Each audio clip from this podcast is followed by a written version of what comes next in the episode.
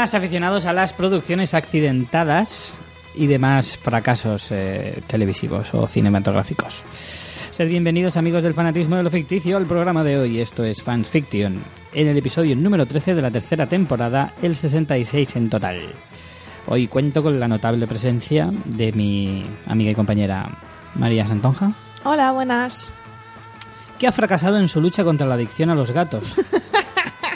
De hecho, va increciendo porque ha construido aquí una especie de fuerte de gatos. Pero que mola. lo publicaré en Facebook para que toda la gente pueda decirme que estoy loca y que soy una loca de los gatos. Ya lo asumo. Así que Bien, no pasa bien, nada. me parece bien. Hoy vamos Yo- de losers, ¿no? Totalmente. Hoy va de luces, completamente. Yo soy Richie Fintano, amante de las salas vacías, lo cual me brinda la oportunidad de estar más amplio. Eso es lo que nos provoca las películas de las que vamos a hablar hoy. La crisis del cine es solo por, tu, por tus gustos, ¿no? Exacto. Entonces, Correcto. Hoy vamos a hablar de los... Como la semana pasada hablábamos de las películas más taquilleras de la historia del cine, pues hoy vamos a ver la otra cara de, de la luna, el lado oscuro. Los mayores fracasos del cine. Hoy vamos a hablar de las películas que más eh, mm, batacazos se han pegado. Además hemos cogido unas... Bueno, no son a lo mejor las que más, pero simplemente hemos cogido unas cuantas así reseñables, además de distintas épocas, para que se vea un poco en cada época cuánto podía perjudicar una película de según qué magnitud. claro, son, se consideran fracasos sobre todo... Es que el tema fracaso es como más subjetivo, porque más taquilleras es fácil, es Claro. cuánto recaudan, pero fracaso es más subjetivo porque implica que eran a lo mejor producciones con mucho, que se habían anunciado a gran bombo y platillo, o que pues eso, tenían presupuestos muy gordos. Son fracasos porque se esperaba algo que no, que Claro. no. En algunos casos, ahora, ahora lo, lo iréis viendo, en algunos casos ya no es el hecho de, de que se haya perdido mucho dinero, sino lo que eso provocaba luego eh, a la productora o a la gente implicada en las películas. Ya veréis, hay un montón de anécdotas, algunas curiosísimas, eh, increíbles, y que ahora os iremos contando. Y también tenemos críticas esta semana. Correcto. Antes de empezar con lo fuerte, cuéntanos un poquito lo del blog. Va.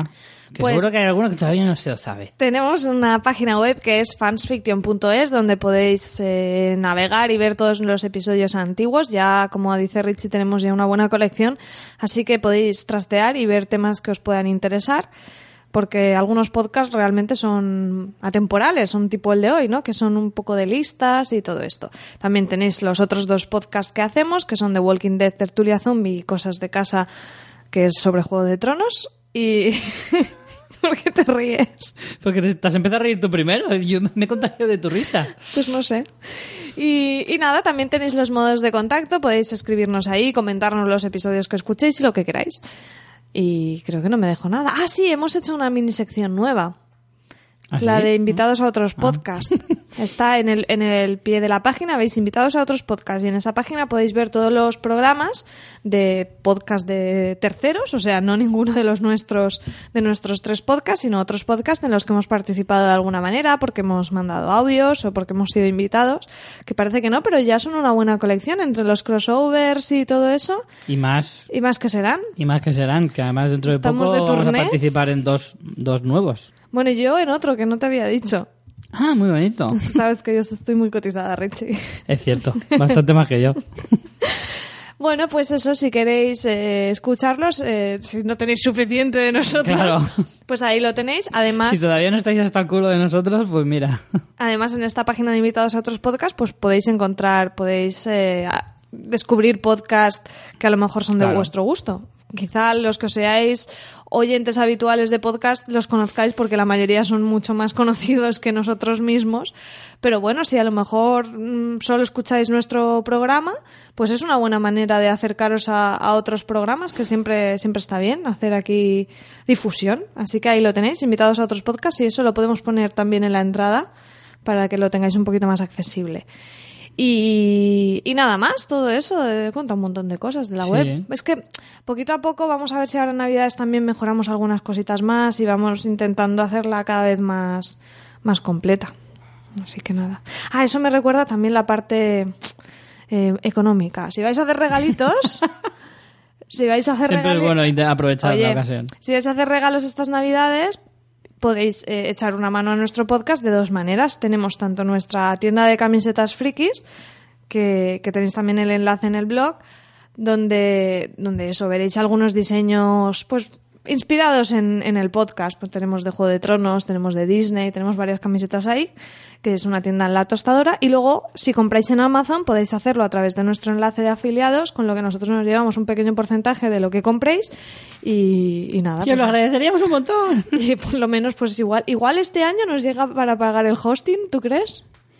Uh, hombre, a estas alturas ya de año que queda. No, me refiero al año que viene. Estamos en pérdidas aún, ¿eh? En mi tabla Excel. Vosotros pero... pensar que si al final acabamos sacando algo de pasta, haremos sorteos y haremos regalos. Entonces, si nos ayudáis a ganar pasta, nosotros luego os lo compensamos a vosotros. Sí, bueno. Hay que hacer un poco de peloteo. Eso lo. Baja el micro, baja el volumen. Bueno, pues eso, si hacéis regalitos, además, eh, en concreto lo de las camisetas, son hay cositas ahí graciosas que os pueden salvar de algún apuro. Y todo eso, ya está, todo Richie, eso, que todo me, eso. me quedo sin voz. Vale, pues vámonos directamente a las críticas de, que tenemos esta semana. Tenemos tres críticas. Tenemos un variadillo, ¿eh? Interesante. Sí, desde luego, no pueden ser más distintas unas de otras. Y bueno, como tú tienes más que yo, te dejo que empieces tú por alguna de las tuyas. Pues empiezo si quieres con los Juegos del Hambre, que tampoco tengo mucho que decir. Eh, los Juegos del Hambre sin Sajo parte 1 de Francis Lawrence de este año. Dime No haré el chiste, por favor. Dime una cosa, cuando estuviste viendo la peli, ¿estuviste pensando en lo del sinsajo, esto de ser sinsajo es como es no tener gracia? De hecho, ¿sabes que se lo escuché a alguien decir? Sí. Te lo juro. No, no creo que fuera un oyente, pero sí que oí en plan, ay, es que ser sin sajo suena a no sé qué. Y yo pensaba, ah, qué bueno. ¿Y cómo sabes que no es un oyente? ¿Por qué no? Porque no me pidió autógrafo ni nada. Ah, bueno, claro. Pues bueno, el Juegos del Hambre sin sajo parte 1. Eh, a mí es la que menos me ha gustado la trilogía. Yo ya he comentado aquí que... Bueno, trilogía, no sé si sería trilogía de libros, es cuatrilogía de película. Sí, claro. Bueno, de la saga. Así, eso queda bien, pato. Es la que menos me ha gustado. Yo es una saga que he disfrutado bastante en el cine. No, no he leído los libros, que me, me han parecido entretenidas las películas y me gustaba la protagonista y todo esto. Pero esta última se me ha hecho un poquito tediosa. Sí que es verdad que me ha gustado, por ejemplo, el protagonismo de Julian Moore y todo eso, pero creo que los personajes nuevos que salen no les sacan nada de partido. Sale la mujer esta, ¿cómo se llama? La, la Tyrell. Natalie Dormer, Eso, Natalie Dormer. ha Que- rajado un lado de la cabeza. Exacto. Que Que parece- es que lo más llamativo de ella es su look. No puedo con esa, con esa gente. Ay, a mí sí me gusta. Con, no esa, puedo con esa gente. No puedo con esa gente. Parece que les han hecho una, una lobotomía o algo así. Me encanta. Cuando veo a esa gente me dan ganas como en plan, quiero verte comer a ver si eres capaz de utilizar el tenedor tú sola. Te lo juro. Oye, ¿y si no se escucha gente con looks así, Richie? Pues muy mal, muy mal. No salgáis a la calle hasta que os crezca el pelo. Así de claro. Bueno, para compensar, decir que yo me rapeo un poco así el pelo, así que no tanto como esta mujer, pero así compenso tus barbaridades. Bueno, el caso que, por ejemplo, e- ella y otros personajes nuevos que salen son totalmente absurdos, o sea, no absurdos, son... Es de las son- últimas pelis de Philip Seymour. Sí, bueno, Philip Seymour, que en las otras, no sé si también porque se murió el hombre, pero aquí no, no se le saca nada de chicha. Era más interesante en las otras, que se veía muy poquito, que en esta, que en principio sale más. Y luego los personajes nuevos, como la Natalie Dormer y algunos más, o sea, me da lo mismo que me pongas eso, que me pongas un macetero azul, que me pongas mm, un, un piano rojo. O sea, no hacen nada, no, no tienen ningún carisma, ningún peso ni nada. Después, no sé si es porque yo esperaba, esperaba mucho esa- esta peli porque era como, ¡guau! Empieza la revolución. Y es como si se quedara ahí. eh, Pero no hay juegos del hambre, ¿no? no, Es- no hay juegos, que vale, eso no, no me importaba en el sentido que yo pensaba que iba a ser la revolución y que iban a estar desde el distrito más alejado, pues poco a poco conquistando y que se quedaría pues en el 6 o algo así, no sé, a mitad. pues no es nada de eso, están todo el rato como encerrados en el distrito 13, me parece que es, y, y no hay prácticamente acción. Me gusta el tema que sacan de la, de la comunicación de la, la propaganda eh, de guerra y todo eso, me parece interesante cómo la cogen a ella de eh, que la llaman el sinsajo, ¿no? Como símbolo y todo eso. Y el, el tema de la propaganda de guerra está bien, pero ya está, prácticamente es lo único interesante que hay, porque no hay nada más de la revolución, no vemos más que un par de escenas de, de eso, de, de- de- de las revueltas, y me pareció, pues eso, que, que yo no sé hasta qué punto este libro daba para dos, para dos películas, porque me parece que no te cuenta mucho. Tengo yo mis serias dudas, pero bueno, como es una técnica habitual ahora de coger Sí. el último libro y hacerlo en dos partes, He oído mucha gente que dice que no, que está bien porque te profundiza los personajes, pero es que a mí no me pareció para nada que profundizara. Así que es un poco con la relación de la hermana pequeña, pero muy poco. Por, por cierto, la hermana pequeña, yo creo que las tomas que la ponen al lado de ella, el- a, la, a la Jennifer la ponen en, en un banquito o algo, porque esa niña ha crecido un montón, se ve altísima. Y, y nada, eso, no sé, muy bastante decepcionante esta historia. Desde luego la que menos me ha gustado de todas. puede que influya el hecho de que cuando es la primera parte de dos partes, o sea, cuando en una trilogía coges la última parte y la divides en dos, siempre la primera de esas partes es como muy... Muy introductoria. Cl- Claro, es como en plan, como que te quedas muy a medias, porque no puede haber un desenlace en esa película, porque no deja de ser la mitad de una historia. Claro. Claro, el desenlace supuestamente es como el punto de inflexión que empezarás luego en la siguiente, pero casi siempre queda muy cojo, tienes razón en eso. Te digo que eso lo has notado mucho en esta peli, ¿o no? Es que, o sea, es que de hecho no le veo esa estructura, no, no le veo bien marcada una introducción, nudo y desenlace. Ya no solo el desenlace, sino que es que tampoco las cosas a las que se enfrentan, o sea, sí, sí que hay un final realmente, o sea, sí que hay un evento que puede marcar un punto de inflexión, pero me quedo un poco como igual. Aparte, me, me pareció, no sé, me esperaba una otra cosa. En- o sea, eh, no, no voy a decir lo que es, ¿no? Pero eh, pasa una cosa que yo pensaba que iba a ser algo mucho más bestia y espectacular y luego era una gilipollez, aparte de muy poco creíble. A ver, ¿cómo lo explico siendo críptica y sin hacer spoilers? Ah, no me cuadran eh, las, lo- eh, los tiempos entre las declaraciones de un personaje y un cambio total de su actitud. Hmm. Es Pero no muy puedes decir qué personaje es. No, no voy a decir qué, pero hay un cambio muy radical en un personaje al final, quien lo ha visto sí que me está entendiendo, que se supone que ese cambio radical viene dado por unas circunstancias que requieren de unos tiempos para que él haya llegado a ese punto radical. Ya, Pues justo antes ha habido unas entrevistas que se supone que son tipo 24 horas antes en que la actitud es otra. Entonces no, no me cuadra, lo vi muy falso eso. Y lo que yo pensaba que iba a ser que... No, no lo voy a decir por si alguien se lo piensa, pues que sé. Pero bueno, yo pensaba que iba a ser una cosa más... Una treta de guerra mucho más bestia que, que no es. En fin, es Pero es muy que difícil hablar sin spoilers, pero vamos, Claro. decepcionante en resumen. Eh, pero claro, es que es muy difícil. O sea, si. Yo, la verdad es que. A ver si me explico. me estoy liando. Eh, Tú te lías, yo me lío al a mí las primeras. spoilers. Las dos primeras me han decepcionado bastante. Porque con el cachobombo que tienen. O que se les han hecho. eh, me parece que no es una película que no está a ese, a ese nivel, creo yo. Y, y tengo muchas, muchas, mm, o sea, tengo muchas, no sé cómo explicar, eh, cómo explicarlo, es como que, no sé, me defrauda, me defrauda demasiado, tengo muchas quejas sobre, sobre el guion de estas películas. Y una de las cosas a lo mejor que más interesante podía tener era precisamente lo que le da el nombre a la película, que es los Juegos del Hambre, pues no sé. Yo no la he visto, no la puedo jugar todavía, pero, pero vamos, las dos primeras me, defrauda- me defraudaron y no me espero nada mejor de esta. Bueno, ¿y mi Jennifer cómo está? Ah, ella está estupenda, como siempre, pero vamos, creo que aunque haya gente que diga eso de que se profundiza en el personaje, a mí no me lo parece. Me parece que está igual que en el punto en el que estaba. No, no sé, no, no lo vi. No, Pero no no tiene pasé una, una interpretación remarcable. No más que Correcta, como siempre, si no, no es que digas, oh, es que tiene una escena que despunta. No. Bueno, ¿la recomiendas? Hombre, obviamente si has visto las otras, pues mira ya cómo acaba, pero vamos. Bueno, hay algún aventurero que va a ver pelis sin haber visto las dos anteriores. Sí. Como mi amiga Laura, que se vino a ver Harry Potter, no sé si era la 5 o algo así, no había visto ninguna de las otras. Y mi hermana, que es súper fan de Harry Potter, era en plan, Laura, de verdad, te voy a meter una hostia, ¿cómo haces eso? Qué feliz. En fin. Bueno, vamos si quieres a la siguiente peli, que es una de mía. Adelante. Eh, jolín, ahora lo tengo que pronunciar. Por favor. Llevo un montón de rato ensayando y lo voy a hacer fatal. Ha estado ensayando con el traductor de Google antes de empezar el programa. Ya no me acuerdo. Dos, no- dos días y una noche. No, no, no. El título original. De jour en nuit. es horrible.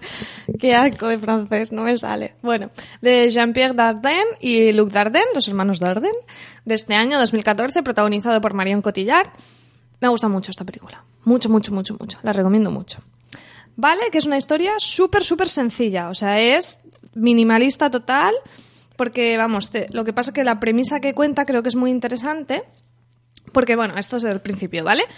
A una, a una madre, ¿no? Madre familia, tal, Marion Cotillard, le, le, la van a despedir. Cómo me gusta Marion Cotillard. Es una crack. ¿No Me la pusimos encanta. en nuestra lista de mejores actrices? No, no la puse, pero no pasa nada porque como haremos más listas de actrices, Habrá que hacer otra porque merece eh, estar, ¿eh? la pienso incluir. Sí. La tenía entre las Lo pensé. entre las preseleccionadas y Ah. al final la saqué, no recuerdo por qué, porque además me encanta Marion Cotillard.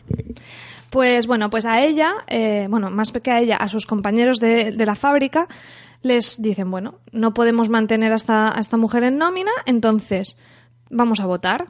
¿Qué preferís? ¿Recibir vuestra paga extra? La típica en plan prima de Navidad o lo que sea, paga extra de mil euros, o que se quede la compañera. Entonces tienen que votar. Entonces esa es la premisa. Ella tiene un fin de semana para hablar con sus compañeros y convencerles que voten por ella, no por la prima. Entonces la historia, ya te es muy sencilla, muy de las interpretaciones de ella. Ella está brutal. O sea, tiene una escena de una conversación por teléfono con uno de los compañeros. Que claro, ella está súper agobiada, o sea, va a perder su trabajo, lo necesitan en su casa, eh, necesitan su sueldo encima tiene que ir como pidiendo, ¿sabes? Como pidiendo algo a los compañeros que ella en parte lo entiende, porque pues eso, son gente, gente trabajadora en una fábrica, la gente pues tiene que renunciar a mil euros, que no es poca cosa.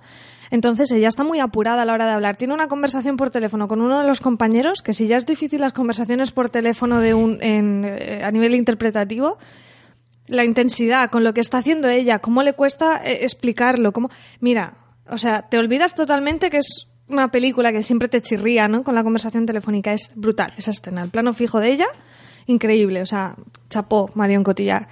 Y luego, pues eso, es ella... eh, también es el personaje de su marido, ¿no? Como la, la apoya mucho en toda esa, en toda esa circunstancia y ella hablando con diferentes eh, compañeros. Entonces, me parece que es una peli muy de nuestros tiempos, de cada vez más cada uno mira por lo suyo también de cómo a nivel eh, pues la- las empresas también parece que no sé como como culpabilizar a las víctimas no porque hay, hay gente que le dice eso en plan es que yo no te voy a dar mis mil euros y ella es como vale es que yo no he decidido esto sabes Claro. Cómo ponerles en esa, en esa situación para que al final las responsabilidades parece que sean de los otros, tanto de los compañeros que voten o de ella, mientras que es un empresario el que ha decidido eso. No sé, súper interesante porque a- a- con esos diálogos encuentras tanto gente que a lo mejor está de acuerdo con ella, gente que empatiza pero le dice, mira, de verdad, o sea, y lo pasa fatal diciéndole que no, pero porque no pueden. Claro. Y gente que realmente no se pone para nada en la situación de ella. Entonces son esos distintos diálogos y, ya te digo, la historia es muy sencillita, bueno, a nivel de realización pues muy muy naturalista, los diálogos también, pero a mí por lo menos me, me metió totalmente en la historia y aunque sea aunque no sea a lo mejor el cine el tipo de cine que os llame más la atención solo por la interpretación eh, yo recomiendo que, que os acerquéis a esta, a esta película porque ya te digo, es de eso que es como una cosa muy pequeñita, una premisa muy pequeñita, pero que en realidad te es está original, contando muchas realidad. cosas, sí. Toca, o sea, mezcla la originalidad con encima tratar un tema que ahora mismo es muy... Sí, sí. Sí, es eso, es, el, que harías tú un poco, ¿no? El... Pues eso, que al final na- nadie piensa en el otro. Siempre pensamos en nosotros mismos y dices, bueno, pero es que no te das cuenta que a lo mejor otro día eres tú el que estás en esa, en esa situación. Muy interesante, muy recomendable la peli de los Dardenne. Que además también son guionistas de la peli. Sí, sí, yo no había Los visto Dardenne, nada que de son ellos. como los Bardem, pero en Francia, ¿no? Claro. No, no, eh, tienen, tienen una filmografía bastante extensa. Yo la verdad que es la primera peli de ellos que veo, pero me ha gustado, me ha gustado. Muy bien. La recomiendo y creo que estará en mi top del año, además. Pues oye. Eh, película más de, de nacionalidad belga, en realidad. No es francesa. Que puede... A mí me choca, vamos. Eh, este año ya han habido dos películas belgas importantes. Esta y Alabama Monroe, de la que también hablamos aquí. También belga, de producción belga, vamos. Era belga, no me acuerdo. Sí, yo. sí, es belga, Sé que es me belga. gustó, pero es que eso, eso era de principios de año, entonces Claro, queda claro. muy lejos ya. Eh, o sea que la recomiendas, queda claro. La recomiendo mucho. Muy bien. Vale, pues vamos con la tercera y última de hoy. Esta, venga, empiezo yo, que has hablado un montón ya. y además estás con la boca llena, entonces te viene perfecto. Estoy comiendo palmeritas. Bueno, pues es la Lego película. Eh, bueno, uno de los exitazos del año a nivel de animación, por no decir el mayor. De hecho, yo creo, a- vamos, a pie juntillas que el Oscar a mejor animación lo tiene prácticamente asegurado. Y bueno, la verdad es que tenía un poco de hype porque yo cuando vi el tráiler Eh, me llamó la un he poco la visto en, atención. en el top 5 de algunas revistas, ¿eh? En Sí, sí, sí. Eso o sea, está bien, pero eso me parece un poco excesivo. Sí, ¿eh? a mí también. O sea, me ha parecido una gran película, muy divertida, pero a ver, relajemos un poco los caballos, ¿eh? que estamos un poco subiditos. Hombre, yo creo que esto es lo típico que como es una peli que no te esperas nada, te Eso esperas sí. que sea la peli típica de patrocin para que los niños compren juguetes. Claro. Luego te sorprende y luego ya pues ya es como la locura, como como te esperas menos, la subes más de lo que es, que la peli está muy bien, pero bueno. Claro, la película, eh, yo cuando vi el tráiler me chocó y la verdad es que en principio no me llamó nada la atención porque digo, ¿cómo puedes hacer una película interesante a base de piezas de Lego? O sea, ti- tiene que costar. Jugar a los Lego a veces ya era aburrido. Pues fíjate. Y, y, y claro, a mí en un principio no me llamó la atención. Pero claro, luego al ver el pedazo de, de hype que, que- que tenía porque la gente se volvió un poco loca, eh, dije, venga, va, voy a verla. Y efectivamente es una película bastante buena, muy divertida. Muy, muy divertida. Pero- Y te toca un poquito la patatita también, ¿eh? Hombre, depende de lo mm, moñas que seas. Esto ya... yo, soy, yo soy moñas. A ver. Bueno, la canción me encantó. Me pasé todo el día tarareándola por mi, por mi casa. Y... El otro día en un Le hacía un poco de baile a mi padre en la cocina mientras hacía la cena y ahí... Y mi padre, ¿qué haces, hijo? el otro día ¿Qué haces aquí todavía? ¿Qué haces aquí en, en En la- mi casa. de hecho. Vete de aquí ya. El otro día en un episodio de Big Bang, no sé qué estaba diciendo, y que dice el personaje de Rush en plan, no, no sé qué, eh, para eso uso la canción de la Lego película, todo es fabuloso. Eh, no sé, eso, la parte de la canción es brutal. Porque además toda la coreografía, toda es la un poco, es un poco es siniestro. ¿no? Realmente, porque el mensaje Sí. es eso, es como... Es que la historia es bonita, la premisa es Bueno, a de la creatividad y todo eso está Me guay. gusta, me gusta eh, la forma que tienen de contar la historia, me parece increíble. Me parece increíble que la originalidad a la hora de crear los mundos, de crear los personajes, de que con tan poquito, porque joder, las piezas de Lego te reduce mucho la forma de jugar porque no se pueden mover. No, pero la animación está muy bien hecha porque creo que mantienen la... O sea, tampoco les han dado un mogollón de movilidad a los Lego. Por ejemplo, No, no, yo he visto... Haciendo zapping y eso he visto... eh, el- la serie esta del Star Wars de Lego, que ahora no recuerdo el nombre, pero vamos. Star Wars de Lego creo que es. Sí, pues algo así. Eh, la animación es diferente. En la de Star Wars de Lego tienen como mucho más movimiento. Y a mí personalmente me gusta más la de la Lego película, que los personajes son más... pues Herméticos. más sólidos, Sí. más parecidos a las piezas de Lego, pero que luego todo lo demás es Lego. Las nubes son de Lego, los Claro. líquidos, lo- el humo... Y me hacía gracia, me claro, hasta mucho. el agua eran piezas de Lego. Sí, y eso me, hacía mucha gracia, me parecía súper súper original. Y eso daba un puntito de, de- de realismo, en realidad, ¿no? Te lo creías más a que te- realmente era una historia que te habías montado tú jugando cuando eras un niño. Y eso sí que mola, porque te mete mucho en, en ese tipo de historia. Ahora, la historia me pareció un poco infumable. En mi opinión. Puede ser, puede ser muy tierna y todo lo que tú quieras, pero me pareció un poco infumable. Corazón y ya- de acero, Y Richie. encima, encima, con el odio acérrimo y exacerbado que siento desde mis entrañas hacia Will Ferrell, Vale, eso sí. que es uno de los actores más odiosos y asquerosos y sus películas provocan vómitos y de todo.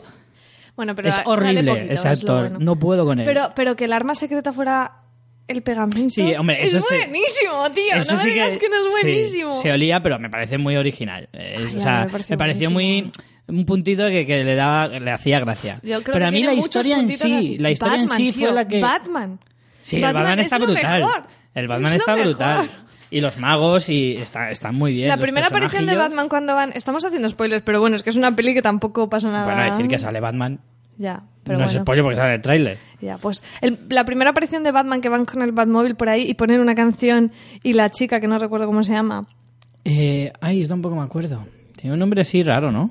Sí, no me acuerdo. Que luego se llamaba Lucy, en realidad, pero que al principio tenía un nombre así raro que, le pre- que todo el mundo le preguntaba, ¿eres DJ? Eso me hizo mucha gracia. Pero que no, joder. Eres DJ. Si es que tiene humor de ese también con doble lectura Claro. para los padres, que está muy guay. Pues la aparición es en el Batmóvil que ponen una canción que dice, está cantando él, es una historia sobre que es huérfano. es que me pareció buenísimo. Me pare- me Claro, es que muchísimo. las bromas, o sea, el Las guion, bromas me reí el guion a nivel de, de diálogos y de bromas y de tal, el- la introducción del principio, cuando él te está contando, el personaje principal te está contando su día a día, que es ahí súper monótono, pero está súper feliz y súper contento Todo porque es fabuloso. todo es genial y tal. No, es, genial, es no, fabuloso, Rich. No, pero eso fue antes de la canción. Él estaba Ya, contando y estaba viendo la serie esa de eh, ¿Dónde están mis pantalones? ¡Ah! Todos descojonados de risa. Y entonces me hizo, me hizo mucha gracia. Ay, de hecho, ganas de volver a dice, verla. dice, tienes que desayunar con tus con tus eh, ¿cómo era? con tus familiares más queridos o con la gente que más una quieres. Y estaba con una planta y además hablando con la planta en plan, ¿qué leche quieres hoy? ¡Ah! Eso me pareció súper A mí me genial. gustó mucho, me lo pasé muy bien. Sí que es verdad que me parece una locura que esté en el top 2 del Claro. no sé qué revista, O pero sea, es una realmente lo película disfruté mucho. muy buena, pero no es para mí no está entre las 10 mejores de este año. Para mí no, pero bueno. Hombre, no eh, sé. Depende, es muy pero- buena peli, eso sí que es pero cierto. la veáis todos porque no digáis, "Ah, divertidísima. dibujitos no sé qué, porque es muy divertida, ¿eh? Es muy divertida y, y los personajes están genial y es eso. El guion a nivel de bromas está increíble. Cuando O sea, van es, al concilio es ese muy, de muy los, ingenioso. ¿cómo son? ¿Constructores se llaman? o? Sí, los maestros constructores. Los maestros constructores que van allí y hay un montón de gente, no voy a decir quiénes, pero Claro. es que me pareció demasiado encima tiene un montón de guiños, a un tiene much- muchas referencias a cosas frikis y no tan frikis y, y es muy divertido. Y por eso, eh, por eso a nivel de, de bromas es genial. Ahora, a nivel argumental me pareció un poco floja. Pero en tiene un mensaje bonito. Ah, la déjate de mensajes bonitos. Eh, ya el Disney ya hizo mucho daño en su momento, no, no alimentemos al monstruo. Eh, eh, pero bueno, la película desde luego es muy recomendable, O sea, que la recomiendas, ¿no? sin lugar a dudas, sin lugar a dudas. Eh, pero bueno, tú sí que la recomiendas también. Todo es fabuloso. sí, sobre todo por el Batman. El Batman. Ah, El Batman es genial. El Batman es muy, muy... De hecho, va a tener película propia.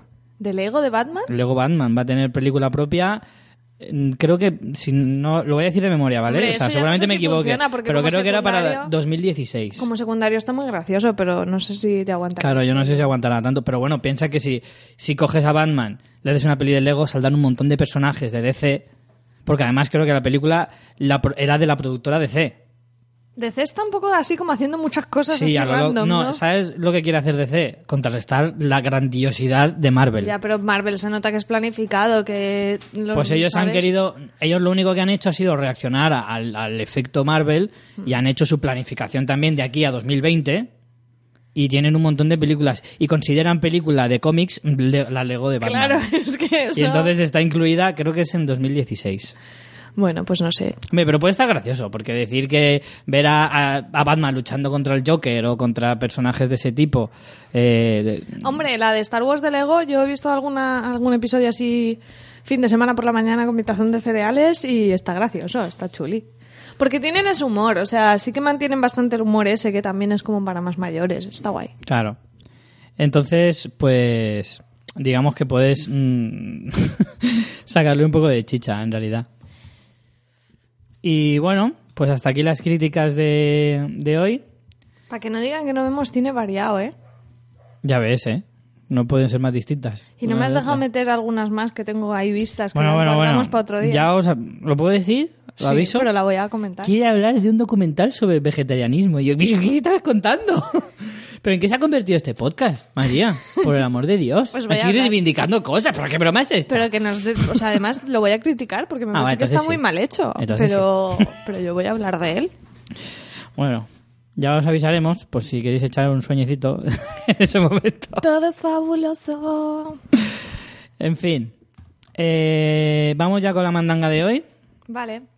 Bien, pues comenzamos la lista de, bueno, como decíamos al principio, eh, la lista trata pues de los mayores fracasos del cine, algunos de ellos, ¿vale? Hay muchos muy diversos y también tengo que decir una cosa al principio y es que las cifras en cuanto a presupuesto, pérdidas y todo eso varía mucho según donde mires, ¿vale? He mirado en varias páginas distintas y en cada página te dicen una cifra distinta en cada película.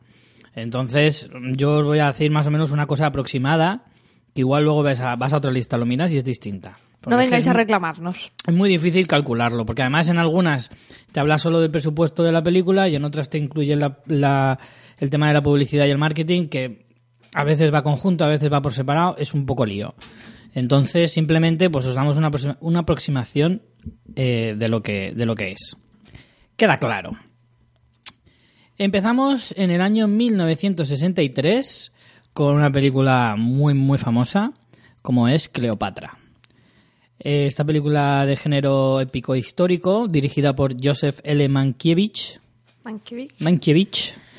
Está protagonizada por Elizabeth Taylor como, como Todos Cleopatra, sabemos. como todos sabemos, y la acompañaban Richard Barton o Rex Harrison. Eh, ¿Tú has visto esta película? Sí, claro, muchas veces. ¿Muchas veces? Joder. ¿Estás loca? Pues sí, o sea, te habrá quitado mucha parte de tu vida. Es una película que dura cuatro No, horas. Muchas veces no, pero dos o tres sí. Más de una, vamos. Pues son bastantes. Sí, no, no sé, está bien. Tampoco es el peliculón, pero está bien. Claro, a día de hoy tú la ves y dices, tampoco es el película y tal. Para la época, Hombre, fue hay que pensar mastodóntica, que ¿eh? todas las multitudes son extras de verdad, no es como ahora que se hace con Claro. animación y cosas. Eso ya para empezar. Yo lo que he oído es que esta peli tenía ahí, vamos, la mujer esta lucía model... Bueno, además es que solo hay que ver la película. Cada escena tenía un modelito que valía en su peso en oro. Buah. Claro, o sea, el, para poder hacer un poco el, escenario de- del Egipto de, de la época de Cleopatra tiene que ser espectacular. Eh, algunos detalles, pues mira, anécdotas curiosas. Hablando de Elizabeth Taylor, la primera que más me ha llamado la atención es que al principio ella no quería hacer la película. No le gustaba el papel, no, no quería hacerla. Entonces, para no decir que no, dijo, les voy a decir una cifra desorbitada de, de- de salario Dame chorro mil millones de y, dólares. y así como me dirán ellos que no, no tengo que ser yo la que diga que no. ¿Qué pasó? Que le dijeron que sí. Ella pidió un millón de dólares, que para 1963 era una barbaridad. De hecho, nunca había, se había pagado un sueldo tan alto a un actor Correcto. en aquella época. Nunca se había pagado ese sueldo y resultó que dijeron, ¡claro! Y entonces la otra se quedó en plan, ¡mierda! Ahora no, me toca- no tengo más remedio que hacerla. Y ya, empezando por ahí, ya el, el- el rodaje se, se torció completamente. Eh, el, el que iba a ser el director en un principio era un director llamado Ruben Mamulian. Con ese apellido no podía. Con ese nombre ya, es, ya, ya era claro indicio de que la película no, iba a ir, no iba a ir bien. Eh, empezó el rodaje en Inglaterra, pero resulta que hubo una fuerte tormenta que destrozó todos los decorados. Es que claro, es lo que hablamos, con un presupuesto tan grande en dirección artística, es que eso es, es catastrófico. Sí que es verdad que se hacen seguros muy bestias para este tipo de cosas Hombre, que claro. cuestan una pasta para producciones así, pero a veces ni con esas te libras, porque, por ejemplo, imagínate que, vale, a ti te lo cubre el seguro, pero tú tienes unos plazos de tiempo, no tienes a los actores disponibles forever and ever, o sea, a lo mejor, vale, tú recuperas el dinero, pero... Pero no ganas. Claro, no, la, la cantidad... La previsión que tú tenías Exacto, ya la, no la- llegas, la entonces se considera no, pérdida. No es lo mismo, no es lo mismo. En plan, aunque tú te haya costado 10 y tengas 10, tú te has hecho unos cálculos de que tendrías X cosas rodadas en un momento y pierdes mucho más de lo que te puedan pagar. Supongo que los seguros ya estarán, eh, lo tendrán bastante previsto, pero bueno, mm, es una, es una catástrofe, o sea. Sí, sí, desde luego. Es una barbaridad. Bueno, ¿qué, qué pasó entonces? Pues que Elizabeth Taylor aprovechó que la película se había parado, obviamente, el rodaje se A paró. meter cizaña. Para meter mierda, porque esta también tenía que ser un encanto de Me mujer. encanta, me encanta, sí, sí. Tiene toda la pinta de hacer magdalenas y repartirlas en el Si no recuerdo rodaje. mal, creo que se ha casado ocho veces, porque yo creo que no habrá Dios que la soporte. Tiene que ser, madre mía. El caso es que, como se aburriría a la pobre mujer, pues empezó a meter mierda y, dijo, mierda. a mí al del nombre impronunciable me lo quitas, ¿eh? que no, por lo visto no se llevaba bien con el director, no solo por su nombre. Había, Ah, había más temas. Está muy bien que lo aclares, por si no se había entendido el humor. Y entonces eh, eh, convenció al productor para que lo despidiera y contratara a, a Joseph Mankiewicz, que era coleguita de, de aquí de la señorita. Entonces, ¿qué pasó? Que claro, llegó director nuevo y dijo, ¿qué es eso de rodar en Inglaterra? A mí eso no me va. Nos vamos para Egipto a la de ya. ¿Pero fue Egipto, Egipto donde rodaron Sí. o fueron a Túnez o alguna cosa? No, no, no. Eh, creo que fue a Egipto, Egipto. Se fue a, a rodar allí. eh, cambió la ubicación del rodaje completamente sustitu- y además sustituyó a los dos actores principales. En un principio no iban a ser Richard Barton y Rex Estamos Harrison. seguros que no fue Elizabeth Taylor también que le caían mal y se lo dijo al otro. Pues no, no lo descartes, no lo descartes. Eh, no recuerdo ahora quiénes eran los otros dos actores, lo tenía ahí apuntado, pero no sé ahora dónde lo tengo apuntado, la verdad. Y él los cambió por, por estos, por Richard Barton y Rex Harrison. ¿Qué significa esto? Que todo lo que se había rodado hasta ese momento no sirvió para nada. ah, y no a tomar por culo. Si tenían rodada media hora de película, pues ala, fuera. Así que, ale, suma más pasta a- al presupuesto. Eh, más cosas. Luego, o sea, si todavía no habían tenido suficientes movidas, Elizabeth Taylor se lesionó, se lesionó la espalda y, y tuvo una hernia discal que la tuvo fuera del, rodaje, o la tuvieron que operar, y tu- estuvo fuera del rodaje más de seis meses. Lo que quiere decir que la película, evidentemente, también se tuvo que parar, porque mm, Sí, pocas también. escenas hay en la película Claro. que no salga Elizabeth Taylor. Por lo tanto, más, más cosas. Y a mí esta, esta anécdota que he leído también me hizo muchísima gracia. Llegó un punto en el que el productor, a ese hombre, de verdad, habría que hacerle un ¿Sabes monumento. que yo, yo no sé si hay alguna estadística, pero yo creo que los productores dentro de las profesiones del cine tienen que ser los que por media mueran antes. Seguro. Porque creo que creo que el, el- el público eh, más general tiene la idea del productor como el que paga pasta. Y eso no es así. O sea, está una cosa que se llama productor ejecutivo o, bueno... O Que ese sí son- que es el que pone la pasta y poco o más. Son mucha gente, ¿no? Los que ponen el dinero y luego está el productor, que el productor básicamente es el que coordina todo. O sea, es en plan, que hacen falta 27 caballos purpurinas rojos y con una cresta verde para el rodaje? Tu productor, búscamelos. Y básicamente es los que buscan las localizaciones, que todo Sí, va- los que más vaya para curran, adelante. básicamente. De hecho, no se nota nada que he hecho un curso de producción, ¿no? Bueno, el caso es que Yo trabajo de producción también. el director es el que dice, "Mm, quiero esto y esto y esto. Y el productor dice, tu puta madre, eso no se puede porque es inviable. Entonces, a mí me gusta mucho imaginar la figura del productor como el que eh, coge esas ideas tan buenas, tan creativas del guionista del director y las pone sobre la tierra, sobre lo real, sobre lo factible y sobre lo realizable. Entonces, muchas veces el productor es como el malo, el que, el que les cortas las alas a los directores. Pero es que es necesaria una figura así porque si no, con, jauja. con alas seguirías ahí en, en- en el cielo con los ponis y con las nubes de algodón de azúcar, pero las películas no se harían. De hecho, en muchos, hay muchos detalles que, eh, de, o sea, hay muchos directores caprichosos y muchos directores que hubieran hecho auténticos descalabros de películas que al final acabaron siendo muy buenas, en gran parte gracias a sus productores, El padrino, por ejemplo. por ejemplo. En y, fin. y hay muchos directores muy salvajes que si no se les para un poco los pies sería una locura. Entonces sí, este hombre podría, no sé, se ganó el cielo totalmente. He copiado la frase tal como la ponían en el artículo de donde lo he sacado, eh, la frase tal cual, que por cierto el artículo lo saqué de la revista Cuo y por eso me ha hecho especial gracia. Y era el productor, desesperado porque la película no se acababa, eh, llamó al director y le dijo textualmente, despida a Liz Taylor, contrate a Kim Novak, a Marilyn o a su propia madre, pero acabe la película de una jodida vez. La película al final terminó un año y medio después de haber comenzado el rodaje. Claro, una eso es un despropósito de dinero gastado que no era ni medio normal. Eh, bueno, el balance de la película es que costó 30 millones de dólares en 1963, ¿vale? Y acabó recaudando 2. 2 millones de dólares. O sea, llegó para el sueldo de Liz Taylor y poco más. A ver, pero es que, bueno, yo ya sabes, en cifras de esto me pierdo un poco, pero, pero claro. en esa es época que- el marketing no era como el de ahora. No, No, se gastaba pero- tantísimo dinero en publicidad, ¿vale? Bueno, yo pero creo que esta así- película tendría mucho nombre, pero es que igualmente el problema es que el coste era, o sea, aun habiendo tenido una taquilla considerable, que no lo sé si era mucho o poca, o a lo mejor era menos de lo previsto, pero bueno, para la época a lo mejor estaba bien, dos millones, no, no sé. Hombre, si la película te ha costado 30... No, no, pero por eso te digo que el problema es que, que jamás, o sea, si en la lista que vimos el otro día, a, a los 10 millones no se llegó hasta bastante adelante. No, pero sí que eh, nosotros de la lista de las películas antiguas dábamos el balance de cómo sería a día de hoy con la inflación. Pero aún así también salía la cifra de lo que habían ganado en sus épocas Y, hombre, en los años 60 ya sí que se llegaban a los 100 millones, ¿eh? Ah, vale. Sí, Entonces, sí, sí. vale, entonces en algunos casos. A ver, hablo de, los, de las películas más importantes, ¿vale? Cleopatra se creó con la intención de, de- de pegar un pelotazo histórico. Al menos esa era la intención. Luego no se consiguió. Pero, pero sí que en los años 60, mm, hombre, muy poquitas llegarían a los 100 millones, ¿vale? Pero, pero alguna llegaría. Y una película que te cuesta 30 millones, tu previsión es de por lo menos doblar lo que te cuesta la película. Sí, pero que el Porque problema... una película que te cuesta 30 millones y que recauda 40 no se puede considerar un éxito. No, tampoco. Tampoco.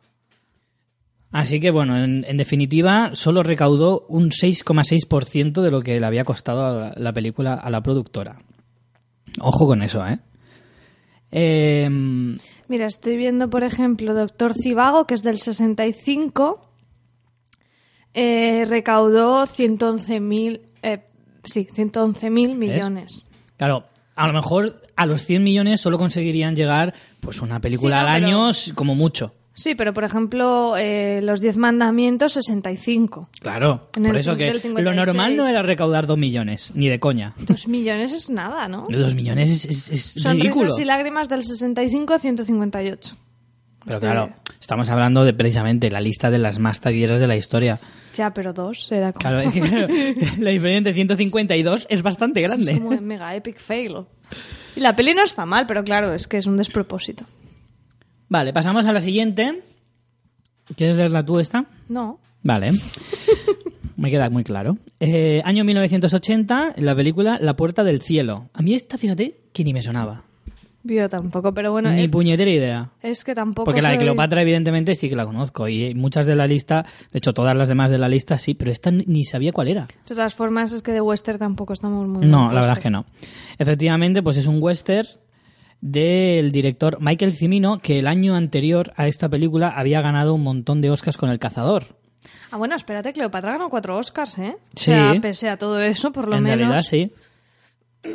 Pues eso, este director que contaba con importantes actores de la época, a lo mejor no tanto, pero ahora sí, como son Christopher Walken o Jeff Bridges, aunque tenía de protagonista a Chris Christopherson, que en su época sí que era más famoso que ahora. Pues este director eh, lo que le pasó fue que precisamente el exitazo que le dio El Cazador, pues eh, le valió para que la productora de esta y de la y, y de la que vamos a hablar ahora, eh, que es la United Artist, le diera un cheque en blanco a, a Michael Cimino y le dijo, "Haz Nunca hagas eso. Claro. Nunca. Claro, yo creo que ahí aprendieron todos los estudios cinematográficos que eso no se puede hacer jamás, con nadie. Da igual que actor sea o que director sea, perdón. Eh, porque le dio carta blanca y rueda lo que te dé la gana. Y él se lo tomó al pie de la letra y efectivamente rodó lo que le dio la gana. Se decantó por un western que, eh, además, en esa época era un género que, que estaba Bastante de prácticamente... capa caída, ¿no? Vamos, fatal, fatal. Entonces, claro, la película no tuvo nada, nada, nada de acogida en ese sentido. Además, luego, detalles del rodaje, como que, por ejemplo, eh, Cimino se empeñó en crear un pueblo entero. Desde la, de la nada, pues edificar un pueblo entero para el rodaje de esta película. In- trayendo incluso un ferrocarril de verdad, de la época, Es que esos son, Para- esos son para rodar esas escenas. las típicas pajas mentales que el director Claro que en su cabeza No. queda de puta madre, pero que luego pero eso que no se puede llevar a la realidad. Y que luego no tienen un valor añadido real. O sea, el problema no es de, de ahí ir recortando y recortando, sino gastar en lo que realmente va a tener una. va a verse. O sea, a veces no te hace falta construir una casa entera si lo que se va a ver es la fachada. ¿Sabes lo que te quiero decir? O sea, no es que no inviertas, sino que inviertas en algo que luzca en pantalla. Y a veces la gente se vuelve loca, o igual que, ¿sabes? Repetir cosas o hacer cos- cosas que no que luego no van a tener una- un, una- un, un aumento de calidad notable y sí del presupuesto. Entonces, ese es el gran problema, que el director, pues claro, si le das y le das, pues ala, pues ferrocarril y, y lo que tú quieras. Porque además es eso, te traes uno de verdad porque una réplica no, no valía. Te tenías que traer un, un ferrocarril de la época y, y, claro, eso es increíblemente caro. Tiene que ser bestial. El rodaje debía durar tres meses y acabó durando más de un año. Entonces, claro, esas previsiones de tiempo también son muy Eso importantes. Eso ya sabes que te vas a ir a, a la mierda totalmente. Claro, porque no es solo lo que te gastes en el rodaje, sino tú sabes lo que es pagar a, a la gente que está trabajando durante un año cuando tenías previsión de pagarle tres meses. Y mira, he, he sacado de aquí una película, esto voy a hacer un inciso. Tenía en la lista también una película de Francis Ford Coppola que se llama Corazonada, que era un musical que le pasó un poco lo mismo. Eligió un musical en una época en la que musical, vamos, no iban ni, ni, las ratas al teatro a escucharlo. Y, y decían que uno de los principales problemas del rodaje es que Coppola, eh, no, perdón, los productores se empeñaron en pagar a, a todos los técnicos más de lo que estaban obligados a pagarles. Y de hecho, después de cada día de rodaje, se, eh, se montaba una fiesta al final del día. Pero una fiesta que era, por- pero en plan a, a- a lo bestia. Entonces, claro, el presupuesto fue alucinante. O sea, fue un rollo Ocean's Eleven que se juntaron los colegas a hacer la Pues peli, sí, pero menos. sin ninguna visión de, de nada, ¿no? Totalmente. Bueno, volviendo a, a la puerta la puerta del cielo, como decía, de 1980. Eh, pues mira, detalles como que, por ejemplo, perdió un mes entero en rodar una famosa escena de la película. Yo no he visto la película, pero parece ser que es una escena muy, muy conocida en la que hay un baile con patines. Que luego es verdad que la escena le quedó genial, pero tardó un mes en rodarla. Y claro, pues es mucho tiempo para, para una sola escena. Eh, luego, esto sí que me hace mucha gracia y aquí voy a hacer un comentario mío particular. El metraje llegó a durar cinco horas. O sea, el tío había planificado la película para que durara cinco horas. Es que eso no, no eso es- sí que no lo puedo entender. además. Eso sí que no lo puedo entender, porque claro, evidentemente eso, eso no se era imposible de estrenar en cines. Tenía material ahí para manta. Y entonces y claro, rodaje un montón, le, inservible. le dijeron que tenía que acortar, él acortó a tres horas y el, el productor le obligó a bajar a las dos horas. ¿Qué pasó? Que entonces hizo la película totalmente ininteligible, o sea, no había Dios que la entendiera. De hecho, dicen que la película daba la sensación de que podía ser buenísima, pero que no había forma de entenderla. Hombre, eso a veces... Mira, hay una anécdota también eh, del caso contrario, que es muy raro, ¿no? Porque siempre tenemos esa imagen del productor con las tijeras cortando y córtame aquí, córtame allá. Eh, el, el productor de, del Padrino, que es... ¡Ay! ¿Cómo he podido olvidar su nombre? Sí, soy súper fan. Ah, Robert Evans, sí, se me ha ido por un momentito. Robert Evans, que además hay un documental sobre su vida muy interesante. Yo creo que ya lo he recomendado aquí, que se llama El chico que conquistó Hollywood. Sí. Pues es, es, es una, es un documental fantástico para conocer la figura del productor. Pues Robert Evans eh, tenían, habían cogido la, la novela de, del padrino y tal, habían elegido a Coppola para hacerla, tal. Y cuando vio el primer montaje, eh, Robert Evans le dijo, o sea, duraba mucho menos, duraba pues dos horas o así. Él le dijo que no, que no, o sea, que él ahí quería ver la familia italiana, lo que, que no era para nada y que, y que, que tenían que alargarla. y el padrino, como hoy, además en este documental se muestra mucho, siempre es el padrino de Coppola. algo, Coppola, mira Coppola, corazonada, eh, te la mierda, hombre. el padrino de Robert Evans, hombre. No, es, es verdad que está muy bien porque ves la, el, el peso de un buen productor que lo que va a hacer es encarrilar la producción, tanto sea diciéndote mm, por, corta por aquí o no. Por ejemplo, en ese caso, pues claro, o sea, si al final se recortó pero era inteligible, a lo mejor hubiera sido mejor que la peli durara tres, ¿sabes? Porque es que, o sea, al final va a ser mm, peor aún. Lo que pasa es que, yo que sé, ahí, ahí había un guion, ¿no? Había un ayudante de dirección Claro, que lo que yo planificaba. no es que lo que no entender- entiendo es cómo eso no se atajó Claro, antes. yo no puedo entender que te salgan cinco horas de metraje. Es que no lo puedo entender. Es que aparte no entiendo la planificación para rodar cinco horas. Es que no lo Pues entiendo. un año. Es que claro, no tiene ningún sentido. De hecho, bueno, la, la película la, la definían como parece un tráiler de hora y media. O sea, parece un tráiler de dos horas. En plan, como que te están presentando una película, pero que no te están contando esa película. Porque no hay Dios que entienda eso. llega aquí, abre la puerta, se han besado, se han matado, se han todo Claro. así. Entonces dicen que es eso, que fue una lástima porque era una película que podía llegar a ser muy buena, pero que claro, era imposible de entender tal y como estaba concebida. ¿Y no hay montaje del director aquí o algo? Fua, imagínate. Cinco horas, por favor. Pero a lo mejor no estaba mal al final, no sé. Madre mía. El caso es que, bueno, ¿qué provocó esto? Lo que decíamos antes. ¿Qué provocan este tipo de situaciones? Pues que eh, la empresa, la productora de United Artists tuvo que cerrar por culpa de este hombre. United Artists ya llevaba varios Sí. proyectos fallidos. United Artists es una productora además a la que yo le tengo cierta simpatía porque si, si no recuerdo mal es es una productora que fundaron muchos actores. O sea, estaba Entre detrás Chaplin. Chaplin, y. Sí, en los sea, años fue- 20. Sí. Entonces es una, es una productora que, que se arriesgaba, en cierta manera, a, a bastantes mm, proyectos interesantes y.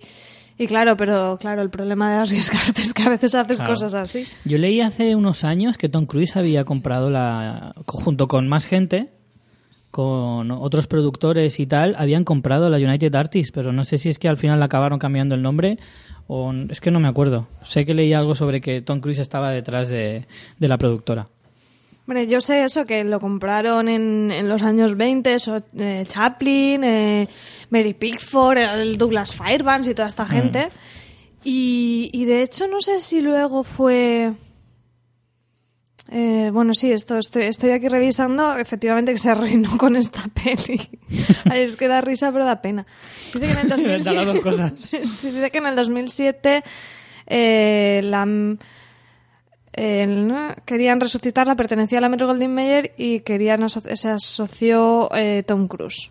Claro. Se por eso. compro- se com- y Paula eh, Wag- Wagner. Sí, Paula Wagner, que es la productora con la que siempre trabaja Tom Cruise. Que deben de ser una especie de socios o algo así. Porque sí, efectivamente, Paula Wagner estaba detrás de... eh, también metida en el proyecto.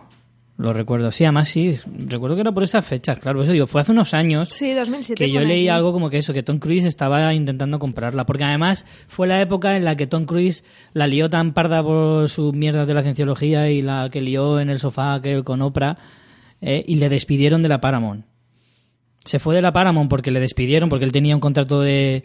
de Sí, que tienen que esto ya viene de Sí. Hollywood de hace mucho tiempo. Que tenía un contrato con la Paramount para hacer solo películas de exclusividad, que no salía la palabra, joder.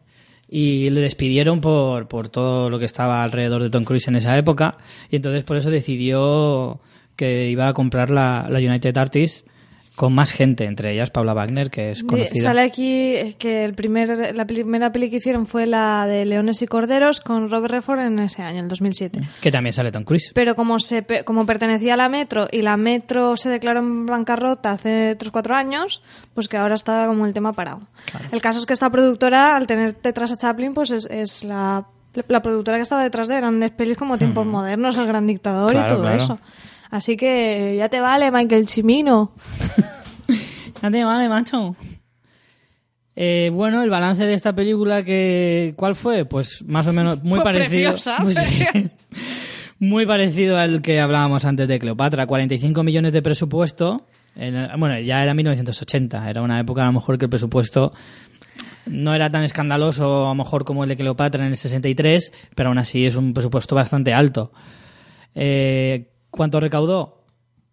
Hablo de lo que recaudó en el momento de su estreno, ¿vale? A lo mejor luego ahora miráis más listas, que por ejemplo María estaba mirando otras listas y, y sale que, que ha recaudado mucho más dinero, pero es a lo largo de, esto, de todos estos años. Esta es la diferencia. Por ejemplo, eh, esta estoy viendo yo, según IMDB, recaudó un millón y medio. O sea, menos incluso lo que tenías tú Yo iba a decir. 3 millones. Pues esto, según IMDB, ya te digo que las fuentes son varias, pero por ejemplo, seguramente esta peli luego no trascendió nada. En cambio, Cleopatra, muy probablemente Claro. ha, ha vendido derechos a televisión, se ha, También, se ha por ejemplo, reeditado, claro, y saca- Cleopatra- a, a lo mejor a la larga han recuperado, pero esta seguramente no. Claro, pero Cleopatra a lo mejor eh, el descalabro es eh, en el momento en que tú estrenas. Sí, sí, sí. Porque si tú, por ejemplo, a lo mejor Cleopatra no lo sé, ¿vale? Esto me lo estoy inventando. Muy Pero bien. sí, sí. Quiero decir, Cleopatra, por ejemplo, es una película, como decías, ganó cuatro Oscars. A lo mejor si la película se estrenó muchos meses antes de los Oscars, eh, cuando llega a los Oscars y pega ese pelotazo, a Sí, lo mejor luego la aprovechan y la reestrenan. Que y si ahí, DVD, que si venta televisión. Pero esta, que, que, que la conoce su madre y, y vamos, su Michael madre Cimino, y gracias. pues no.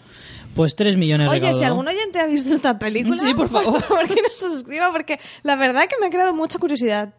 ¿No? Lo de, lo de un tráiler de una hora y media o dos horas me ha creado bastante curiosidad. Pues mira, vamos a pasar a otra, que esta es mucho más conocida y... mm, Esta es la- la, habréis- la habrá visto mucha más gente, seguro. Esta es de las que yo tenía en la cabeza como una de las Bueno, bueno, bueno, ¿cómo hilas? la La gente no va a pillar el chiste porque si lo haces antes de decir qué peli es, no lo van a pillar. Sí, porque muchos lo saben, porque igual que yo tenía en la cabeza que esta era una de las pelis más de mayores fracasos, mucha gente lo puede haber tenido en la cabeza. A ver, ¿cuál es? Dila tú, que a mí me da la risa. La isla de las cabezas cortadas de 1995, dirigido por Re- Renny Harvin, ¿no? Harlin, Renny Harlin, protagonizado que es un por... estafador del cine. Este hombre... Es que hay algunos directores que me ofenden. Me ofende que sean directores, que se puedan llamar directores. A ver, ¿qué te ha hecho? ¿Qué me ha hecho? Pues mira, me ha hecho muchas cosas. Como por ejemplo esta película. ¿Qué más me ha hecho? Pues mira, ahora te lo voy a decir. Bueno, la segunda parte de la jungla de cristal no es del todo horrible, pero desde luego es la peor de la trilogía original.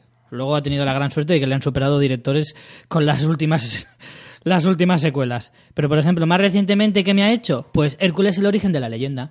Sin ir más lejos. Ni siquiera ni siquiera la de la de la de The Rock, sino la otra. Ah, la de las piedras de corchopán. Esa la, la vio Aina, me dijo que era horrorosa. ¿Qué más cosas me ha hecho? Pues me ha hecho 12 trampas con John Cena, que es uno de estos de Pressing Catch. A lo mejor le gusta. Me ha hecho muchas más cosas, Cazadores de Mentes, me ha hecho El Exorcista al comienzo, me ha hecho La Alianza del Mal, me ha hecho... Esta gente no, es que no. Mira, ha hecho Deep Blue Sea, que dentro de lo horrible no es tan horrible. Hombre, tiene una premisa fantástica, Deep Blue Sea. Bueno, y máximo riesgo, pero tampoco se puede considerar cine de culto este, ¿eh? Bueno, pues en, En el- fin, en que el- ha aportado, mm, ha aportado mucha caspa a Hollywood, este finlandés. En el reparto tenemos a Gina Morritos Davis, Matthew Modine y Fran Langella. Fran Langella, Fran Langella. fíjate. Fíjate, y Gina Davis, que era la mujer de Rennie Harlin en ese momento, que estarían los dos después de hacer la película descojonados en su casa. ¡Ah, vaya truño hemos hecho! Pero no lo hemos llevado calentito. Me los veo a los dos ahí en casa diciendo, ¡guau! ¿Cómo se la hemos jugado? Somos unos cracks.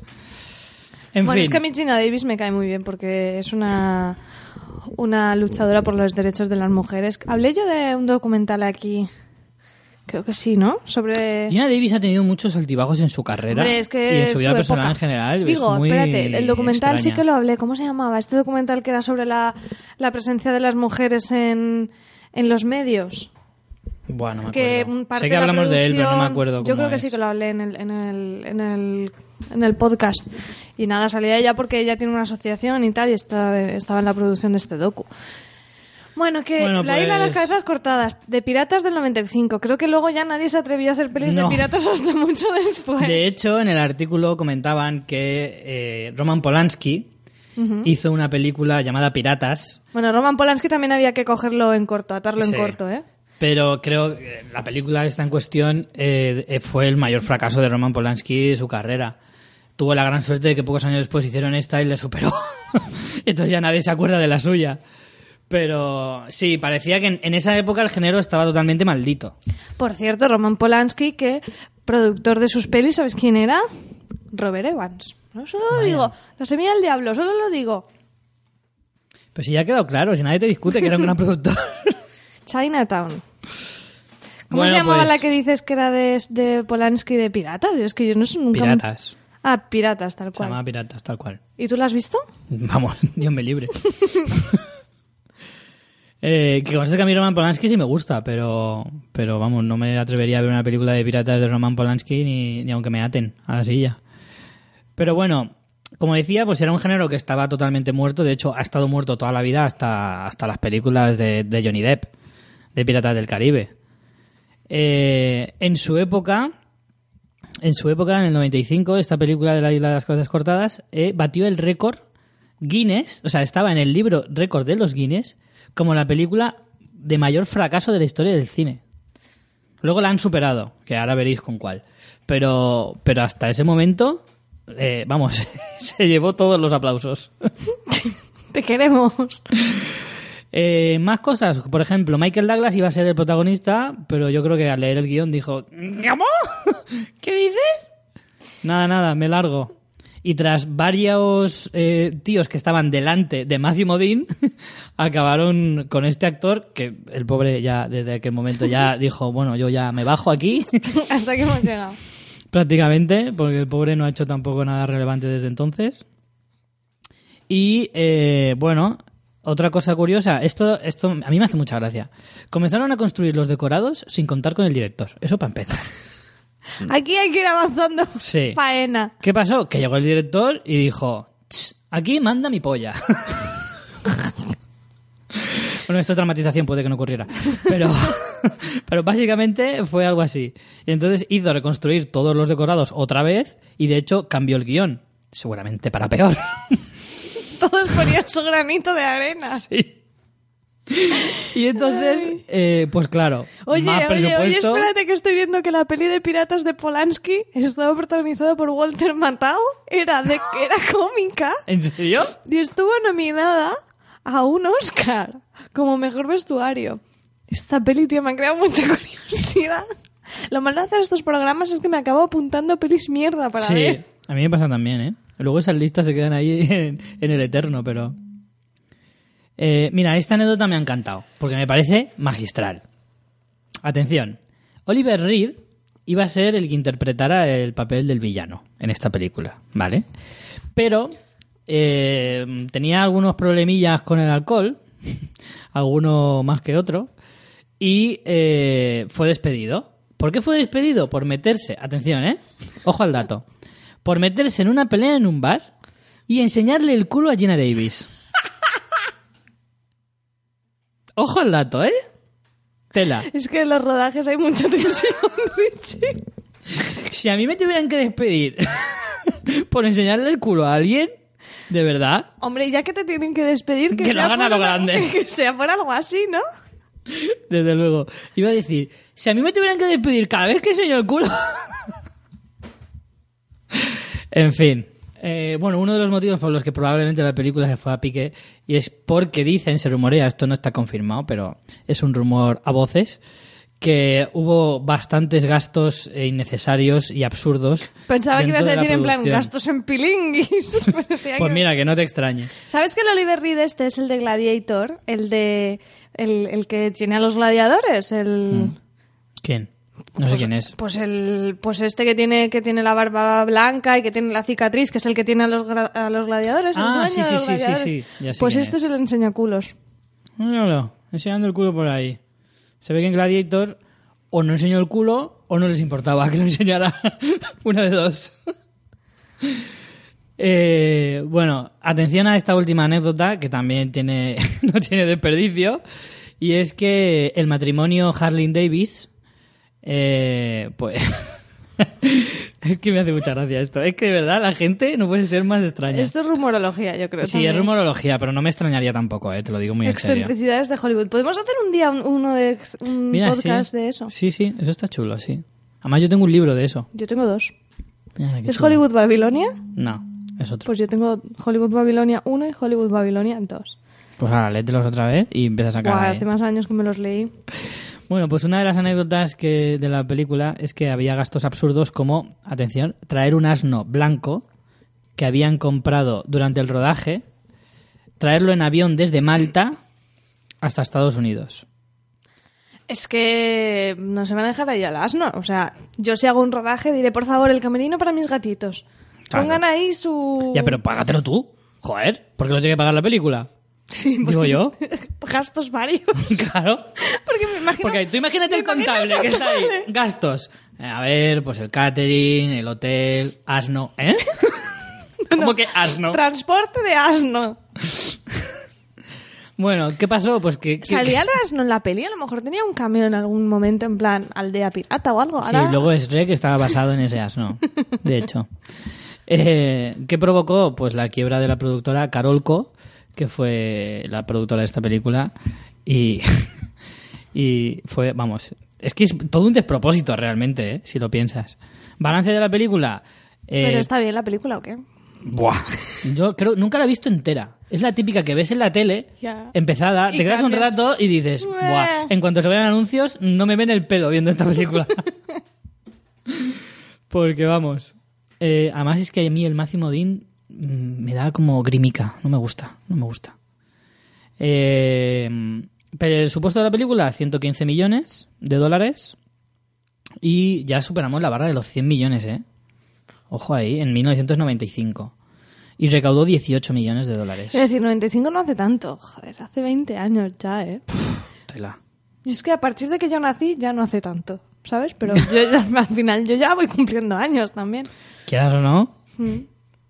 Porque además la frase de decir hace 20 años, que tú puedas decir en tus carnes hace 20 años, Eso te envejece De una hecho, barbaridad, de hecho ¿eh? tú puedes decir ya hace 30 años, Richie. Sí, bueno, hace 30 años yo mm, era un bebé. Pero eras, yo no era aún. Bueno, casi. No. Ah, vale, pues no. Bueno, el caso que recaudó solo 18 millones de euros, que era solo un 15% de, del presupuesto. Algunos dicen que si, Asnos no incluidos. que si cuentas los gastos de promoción, las pérdidas que produjo esta película en la productora fue de 147 millones de dólares. En pérdidas, macho. Es que además es eso. Eh, hay que tener en cuenta una cosa, y es que no solo son las pérdidas que te provoca el no, el no amortizar la película, sino es lo que dejas de ganar. Si tú haces una película. hecho otra. Si tú haces. Claro, si tú haces una película con la previsión de ganar 100 millones de dólares, no solo pierdes lo que no has recuperado, sino lo que no has ganado. Porque claro, tú una película, si ganas justo lo que has invertido, no pierdes, ¿vale? Pero ese año no ganas un duro. Ese año Trabajas trabajado- un año entero en una película y si no ganas nada, es que haces el canelo. Que es una palabra que me gusta mucho, además. Hacer el canelo. Hacer el asno, en este caso. Pues eso, pasamos a la siguiente Esta más película. reciente, ¿no? Más reciente, entramos ya en el siglo XXI, año 2000.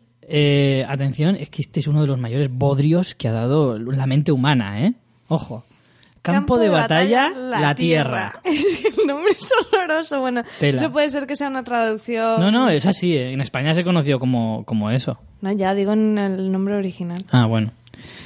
Eh, bueno, su género, si se puede determinar algún género para esta película, Su género, bodrio. exacto, es ciencia ficción con el director Roger Christian. Bueno, sí, ¿eh? La- el, el nombre original es Battlefield Earth. O sea que sí. Vamos, que queda claro. sí. Eh, bueno, si todavía tenéis la mente suficientemente eh, apta para este tipo de cosas y las recordáis, eh, podréis acordaros de ese John Travolta azul con rastas en la carátula. Yo entré a vuelta con la opción que le dio ahí.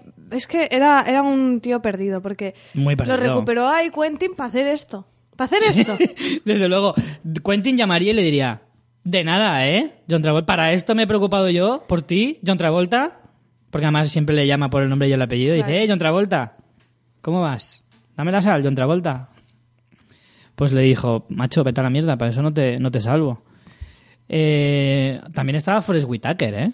Que luego se hizo un actor de verdad y ganó un Oscar y todo, pero en esa época era un actor bastante mediocre. Eso también es cierto. Que hasta que ganó el Oscar no había hecho una película decente en su vida. es que ya solo el cartel dices, Buah. esto no puede traer nada bueno. Parece Tenía ser seis una dedos en una mano. Una Tenía seis dedos en la mano. Que yo decía, ¿pero por qué seis dedos? ¿Qué ganas teniendo un dedo ahí? ¿Qué, qué pasa? ¿Que porque sea azul no sabes suficientemente que es un extraterrestre? ¿Tienes que ponerle otro dedo? Es absurdo. A mí el cartel me recuerda, ¿sabes? Esos VHS polvorientos que estaban como muy rebajados de precio en una esquina del videoclub. Mira, de hecho, en el videoclub se notaba que nadie cogía esa película Claro, claro, porque la carátula del sol se iba perdiendo el color y John Travolta pasó de ser azul a ser verde. Yo eso lo he visto y no solo en un videoclub, en más de uno. Con esta en concreto, ¿no? Sí, sí, con esta, con esta. Impresionante, ¿eh? Bueno, la película es que es que la historia es tela, ¿eh? La película estuvo escrita por un miembro de la cienciología. Hay que recordar que John Travolta también es ferviente de la cienciología mucho antes de que fuera Tom Cruise y que se pusiera de moda. Claro, el Tom Cruise luego se apuntó al carro. Claro, el Tom Cruise era en plan, ¿tú qué haces aquí? Yo llevo aquí años comiéndole el tarro a la peña. y claro, evidentemente la historia era horrorosa, eso no hace falta decirlo. Pero una de las cosas más curiosas de la película es que John Travolta embaucó a muchísima gente para que le, financiaran la película. Y luego resulta que le demandaron porque eh, se descubrió que estaba desviando dinero a su propio bolsillo del presupuesto de la película. O sea, yo no tenía a este hombre como tan, tan fantoche. Hombre, yo sí. La verdad que nunca me ha dado nada de confianza. No sé, lo veo muy gilipollas. Y mira que No tiene sé. grandes pelis que me encantan, pero es que es como... No. Es que este es el típico actor que se le nota que es la gran caída de, de- de- el batacazo que te pegas cuando caes del éxito. Hombre, pero luego se recuperó. Bueno, y luego se volvió a caer. Claro. Y así está toda la vida. Sí, hombre, pero es que él venía de Gris y de Fiebre el sábado noche, en plan, soy aquí, la leche. Claro. Pero realmente tuvo dos grandes éxitos, pero tampoco es un actor súper notable. Es un actor que está, está bien, pero tampoco... Tiene un aeropuerto en su casa. Yo lo he visto. Bueno, y tiene eso- dos, dos aviones. Pero porque le gusta la aviación y tiene dinero. Eso no me parece tan, tan excéntrico, pero... No, no, si no lo digo por excentricidad. Las rastas y, efectivamente, el- si y eres- la cara azul me Claro. lo parecen. No me parece una excentricidad si es piloto, porque además es piloto. Sí, sí. Eh, entiendo que tenga aviones en su casa, eso lo, veo lógico. Pero me refiero a que, joder, tan mal no te ha ido en la vida. No sé, gente que se aburre. bueno, balance de la película, 100 millones de euros, de, perdón, de dólares de, de presupuesto y recaudó 29. Recaudó efectivamente un 29% de, Que del tampoco a lo mejor estaba mal, pero claro, 100 millones igual era una barbaridad. Pues es que esta peli los se ve muy serie de- B, ¿no? Para que una película tenga un presupuesto de 100 millones No hay de- que correr. También, ahora no. Ahora en 2014 a lo mejor no. Y porque también se hacen muchas películas de ese nivel. Pero en el fondo, eh, a lo mejor al año no son tantísimas, ¿eh? Las películas que pasan de, de los 100 millones en comparación con el número de películas que se hace. ¿Vale? A lo mejor puede ser a lo mejor un 5% de las películas que se hace, ¿eh? Yo no creo que muchas más. ¿Hablas de Estados Unidos? Porque claro, en España ya te digo No, hombre, que en no. Estados Unidos, evidentemente. Fuera de Estados Unidos, difícilmente una película llega a los 100 millones de... A lo mejor en Inglaterra y con mucha producción eh, europea o alguna cosa así, o en Australia. Bueno, Australia no, como, a lo mejor como coproducción. Pero fuera de Estados Unidos es complicado. Pero si te paras a pensar, aunque sean grandes superproducciones de acción o ciencia ficción, al año, ¿cuántas pueden haber? ¿20, 30 películas de ese tipo? No ¿Cuántas sé. películas se hacen al año? Yo es que con datos de esto ya sabes que no, que no manejo. En fin, vamos, otro batacazo que tuvo unas pérdidas de más de 70 millones de dólares. Eh, un poquito más cerca, ya nos vamos al año 2004 con la película El Álamo. Otro western que mm, fuera de su época, realmente. Es que westerns hoy en día ya hace muchos años que no ha habido Es que westerns. un western que triunfe es difícil, ¿eh? Es muy, muy difícil. Yo creo que a estas Yo no, no alturas... estoy, no estoy puesta en el género, pero Wild así- Wild West, si me apura. que va, creo que también fue un fracaso bestial. No, pero, jolín, así de las más recientes, las de Clint Eastwood, y tampoco son recientes, ya Clint. Eastwood, las de Clint años. Eastwood, mira, la última, la de Sin Perdón es del 92. Por eso digo Ojo, que hace 20 años. así recientes, no, no tengo yo en la cabeza westerns recientes. Bueno, bueno sí, que es- creo que hay algunos de estos de... Había uno de Brad Pitt... Ah, el asesinato de Jesse James Sí, por el no cobarde de Robert. Ford, pero es una película más histórica que, de, que western. Mm. Lo que pasa es que ambientada en el, en, en el oeste de- del- del siglo XIX, evidentemente tiene que ser un western, pero es una película más histórica que otra cosa. Sí que es de las últimas así que más, más reseñables a lo mejor. Pero, pero sí, realmente películas de western que hayan triunfado en los últimos años, que hayan sido éxitos, que se puedan considerar un éxito, Django. bueno, Django, sí, correcto. Sí que es verdad que me estaba sonando a mí, alguna tiene que haber cerca, pero no me caía en cuál. Valor, Django, valor pero de ley, estoy viendo aquí. valor de ley, yo no, bueno, considerarlo un éxito porque era de los Cohen y tenía mucho mucho renombre. ah, el pero- que sí que oí hablar bien, como en plan clásico mo- moderno, o sea, en plan como fórmula clásica, la del tren de las 3 y 10, Sí, pero yo no la vi. Sí, pero es verdad que hace mucho que nos hace un western ahí a tope. también había una de hace poco de Ed Harris que se llamaba Palusa y alguna que otra más, pero sí. Sí que sé que ha Django es el, el más. Pero es que lo tampoco mejor- es western, y o sea, tampoco es se- un se- western, porque es una se película. se ambienta en sí esa que es un- época, pero no Sí que es un western, estructura. pero muy alejado del estilo western, digamos. Sí, es que desde Sin Perdón, así algo equiparable, no, no sé. Bueno, como decía, eh, en este caso, en el año 2004, se hacía una película eh, que era además un remake de una película de John Wayne, Nada pretencioso eso. que va para nada, protagonizada por Billy Bob Thornton, Dennis Quaid, eh, Patrick Wilson o nuestro españolito Jordi Moya, que más de una vez ha intentado hacerse las Américas y Solo puede hacer de malo cubano ella. sí, pocas veces le ha salido bien. Pero ha salido muchas realmente, Sí, sí, pero ¿eh? siempre papeles muy pequeños, pero muchísimas. Parece que no, pero sí que ha hecho un montón de películas en Estados Unidos. El problema que tiene el pobre es que no acaba de despegar con ninguna. No, le dan papeles muy pequeños. Pobrecico. Pero lleva 20 años a lo tonto, a lo tonto, haciendo así Sí, cosillas. sí, sí.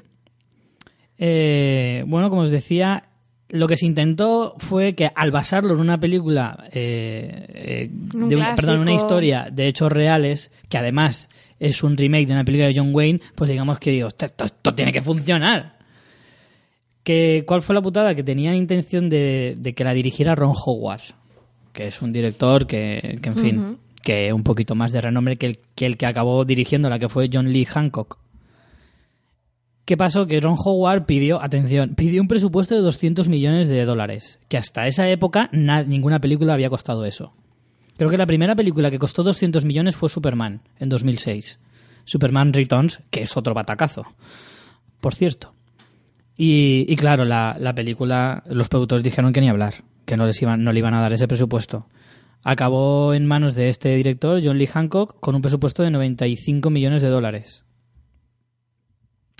95 millones de dólares que se convirtieron en 145 con los gastos de promoción y que acabó recaudando solo 20 millones en su época de estreno, recuperando tan solo un 13% de, del presupuesto.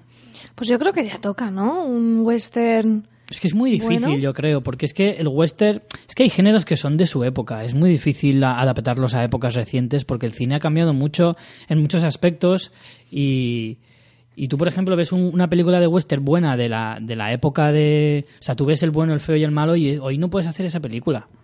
A ver, eh, tengo un profesor, eh, tuve un profesor de, que nos explicaba historia del cine y decía que el western eh, realmente es la mitología de Estados Unidos. O sea, Estados Unidos, al ser un país tan nuevo y no tener una historia eh, tan antigua, o bueno, la poca que han tenido, pues se la han cargado de los, de los pobladores de, de América, el western era su, sus historias de, de, de creación y de nacimiento y de, y de eso, de, de como la génesis de la nación te lo cuentan las historias de western.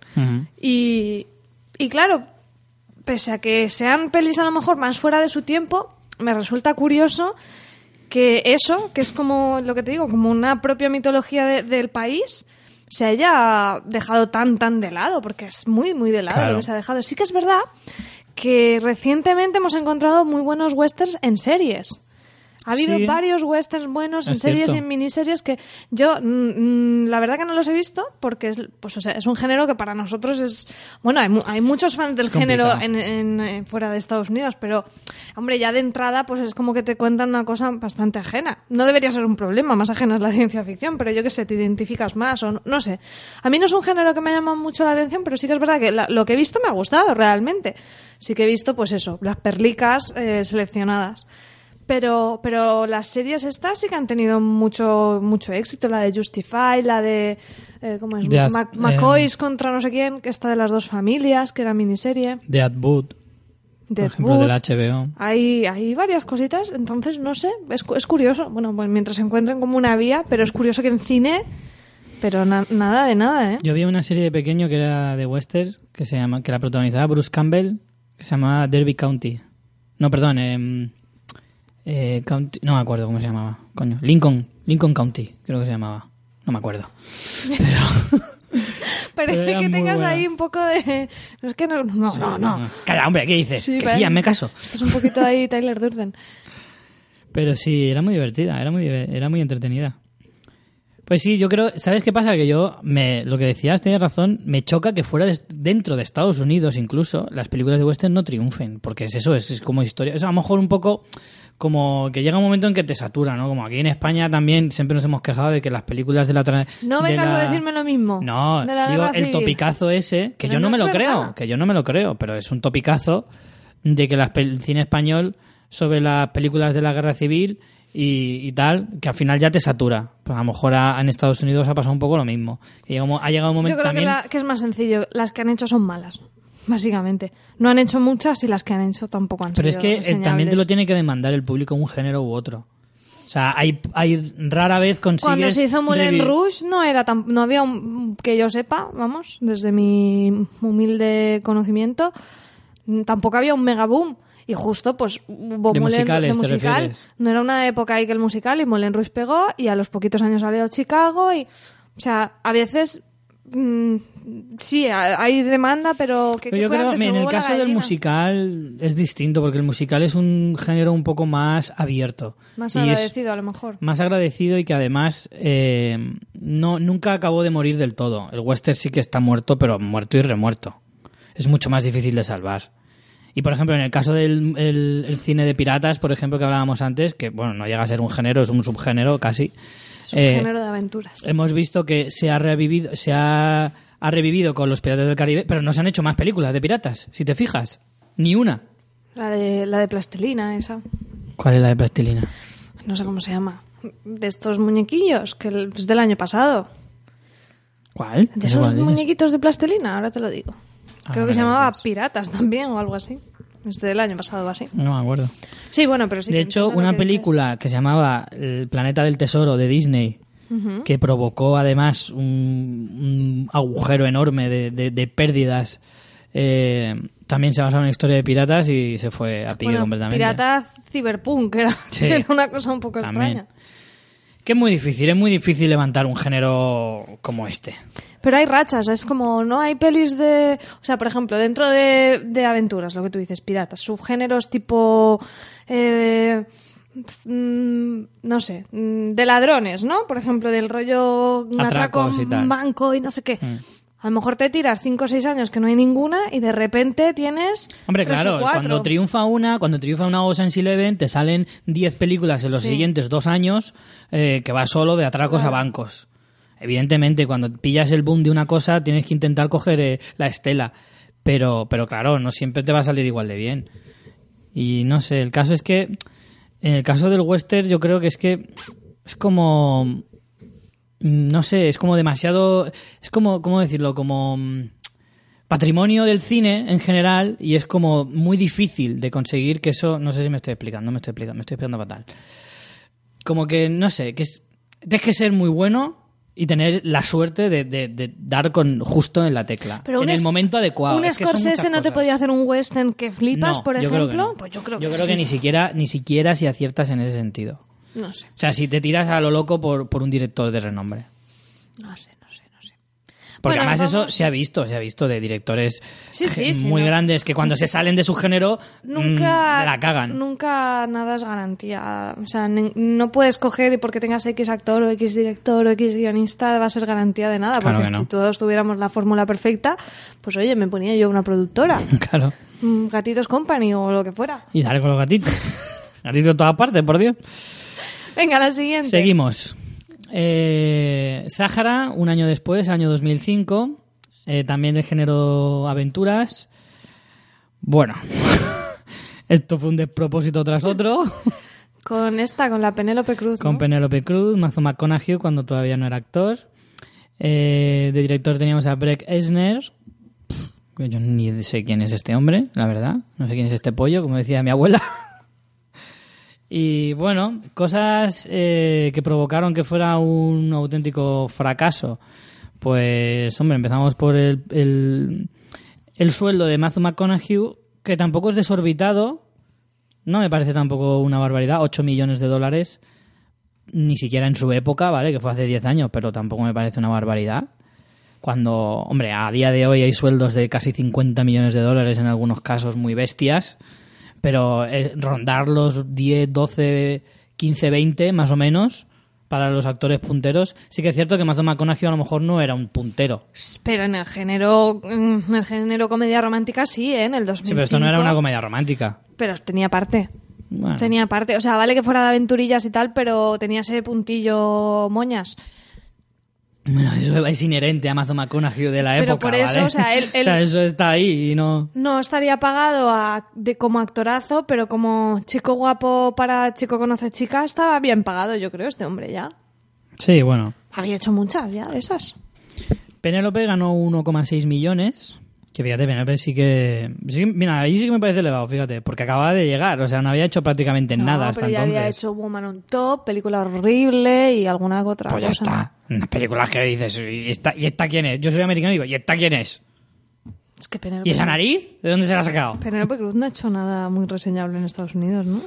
Hombre, en realidad lo que, la que la propulsó, la que la propulsó en Estados Unidos fue precisamente volver con Almodóvar. Porque fue la primera nominación que tuvo al Oscar. Y fue donde realmente la conocieron los americanos. Porque como en esa época mm, se la pelaban con Almodóvar, pues ya todo lo que hiciera Almodóvar era la leche.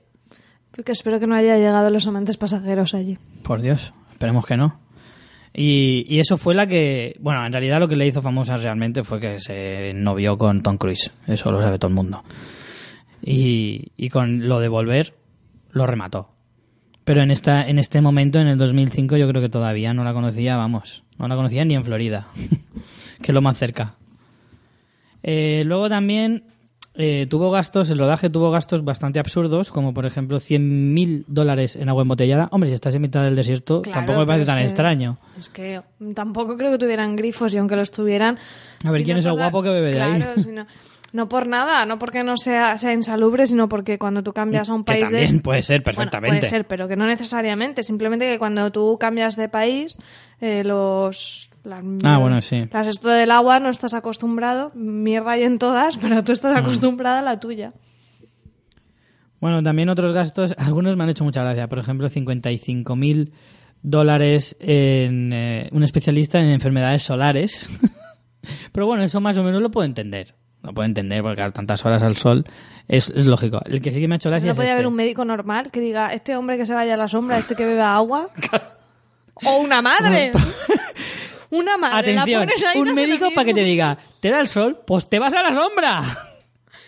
Yo Ahora, creo- si yo gano 55.000 dólares por hacer eso solo, Claro. estudio medicina ya. Pero es que yo creo que tú pones ahí tres o cuatro madres. Claro. Y ya está. Que ni siquiera tienen que ser las de Penélope Cruz No, y Matthew no. McConaughey, pueden ser madres Función, así. función madre. Random. De esto de ponte una rebequita que refresca, todo eso. Y te desierto poco va a refrescar. No, por la noche hace frescurri. Y tienes a las madres, lo tienes contrenado. En plan, te has vuelto a poner crema, ponte crema, que ya se te ha ido y todo eso. No te puedes bañar hasta dos horas después de comer. Ya está. Que pues bueno, como estás en el desierto te da igual, porque estás que te vas a bañar ahí. Bueno, pero este sí que mola. 230.000 dólares en sobornos en Marruecos, dentro del presupuesto. Eso me encanta. No sé yo si eso estaría así. Me encantaría. Estamos con el mismo contable que el de la otra, que el del asno, diciendo, a ver, agua, el médico para el sol, el que te dice que te vayas a la sombra, sobornos en Marruecos. Ah, muy bien, vale, pues aquí está todo especificado. ¿Y el IVA? Vale, perfecto. Es que es así, sí. Dice también eh, la- que la película tuvo más de 10 guionistas distintos que todos cobraron. Obviamente. Tal vez es lógico, ellos no los la hombres, claro, pero 10 perso- 10 mentes pensantes para hacer semejante mierda. Claro, encima es eso.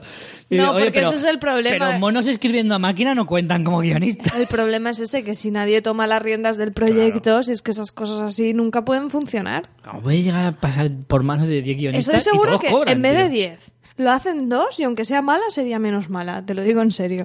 Pues en total fueron 3,8 millones, en realidad, eh, que se gastaron en esto en guionistas. Uno de ellos llegó a cobrar 500.000 dólares por el guion. Y luego no acabó estando ni en los créditos. Que eso es lo más gracioso. Eso, entonces ganó por partida doble. Claro, sí, en realidad sí. Y, y luego, por ejemplo, también que se gastaron 2 millones de dólares en una escena que luego eliminaron. O sea, es que... Eso es lo que tú decías, lo importante que es tener un buen productor y que sepa planificar bien las cosas, las cosas como tienen que ser. Porque si no, luego te salen cosas como esta. Hombre, hay cosas que siempre hay imprevistos. Siempre te puede pasar alguna, pero cuando te pasan 27... Uy, que me quedo sin voz en el momento. Cuando te pasan 27, eh, ya algo de responsabilidad tienes, porque siempre hay un montón de factores imprevisibles. Pensar que es, tienes un tiempo limitado, tienes un equipo muy grande, hay un montón de factores que influyen y hay un montón de cosas que pueden salir mal. Y lo que tienes que pensar es qué crisis vas a tener. Seguro. O sea, desde el primer día hasta el último va a haber crisis y siempre van a pasar cosas en un rodaje. Es intrínseco al rodaje. Por eso la gente se enyonca tanto cuando o, o estás en ese mundo o estás al 100% o no estás, porque es que es adrenalina pura. O sea, Claro. o, o vives a eso o. Y ni siquiera no. vale el 100%, por eso se enjoncan tanto, porque necesitas un plus. Porque Sí, si vas con la energía del ser humano no llegas. Sí. Así que, que claro, o sea, cosas van a pasarte, pero si te pasan tantas, ojo, que algo de responsabilidad tienes, porque ya no es tanto... No, no, y ojo no que es que tengas crisis, es que cómo sepas reaccionar delante de esas crisis, porque crisis vas a tener tú y todos. Y ojo con lo que dices de la responsabilidad. Por supuesto que aquí se cobran responsabilidades, ¿eh? Que más de uno y de dos ha perdido puestos de trabajo por truñazos como este, de este tipo. Y si no, ahora veréis en la última peli que nos queda por hablar que algo de eso hay. Eh, bueno, terminando con Sáhara, eh, un presupuesto de 240 millones de, de dólares, incluyendo la publicidad. Eh, una, una salvajada. Una salvajada, pero vamos, Eh, 240 millones, digo incluyendo la publicidad, porque claro, como os decía antes, en 2006 se hizo la primera película que costó de presupuesto neto 200 millones de dólares, que era la de Superman, y esta es de 2005. Acabó recaudando aún la mitad, que bueno, dices, bueno, por lo menos 100 120 millones, pero bueno, las pérdidas ascendieron a mm, más de 140 millones de, dólares, que es, que es una barbaridad. Y como os decía, bueno, la última que hemos puesto en la lista, la que actualmente a día de hoy es la que más pérdidas ha generado, es John Carter, del año 2012. También género de aventuras. La verdad es que el género de aventuras ha sufrido bastante en este sentido. ¿eh? La mayoría son western y cine de aventuras.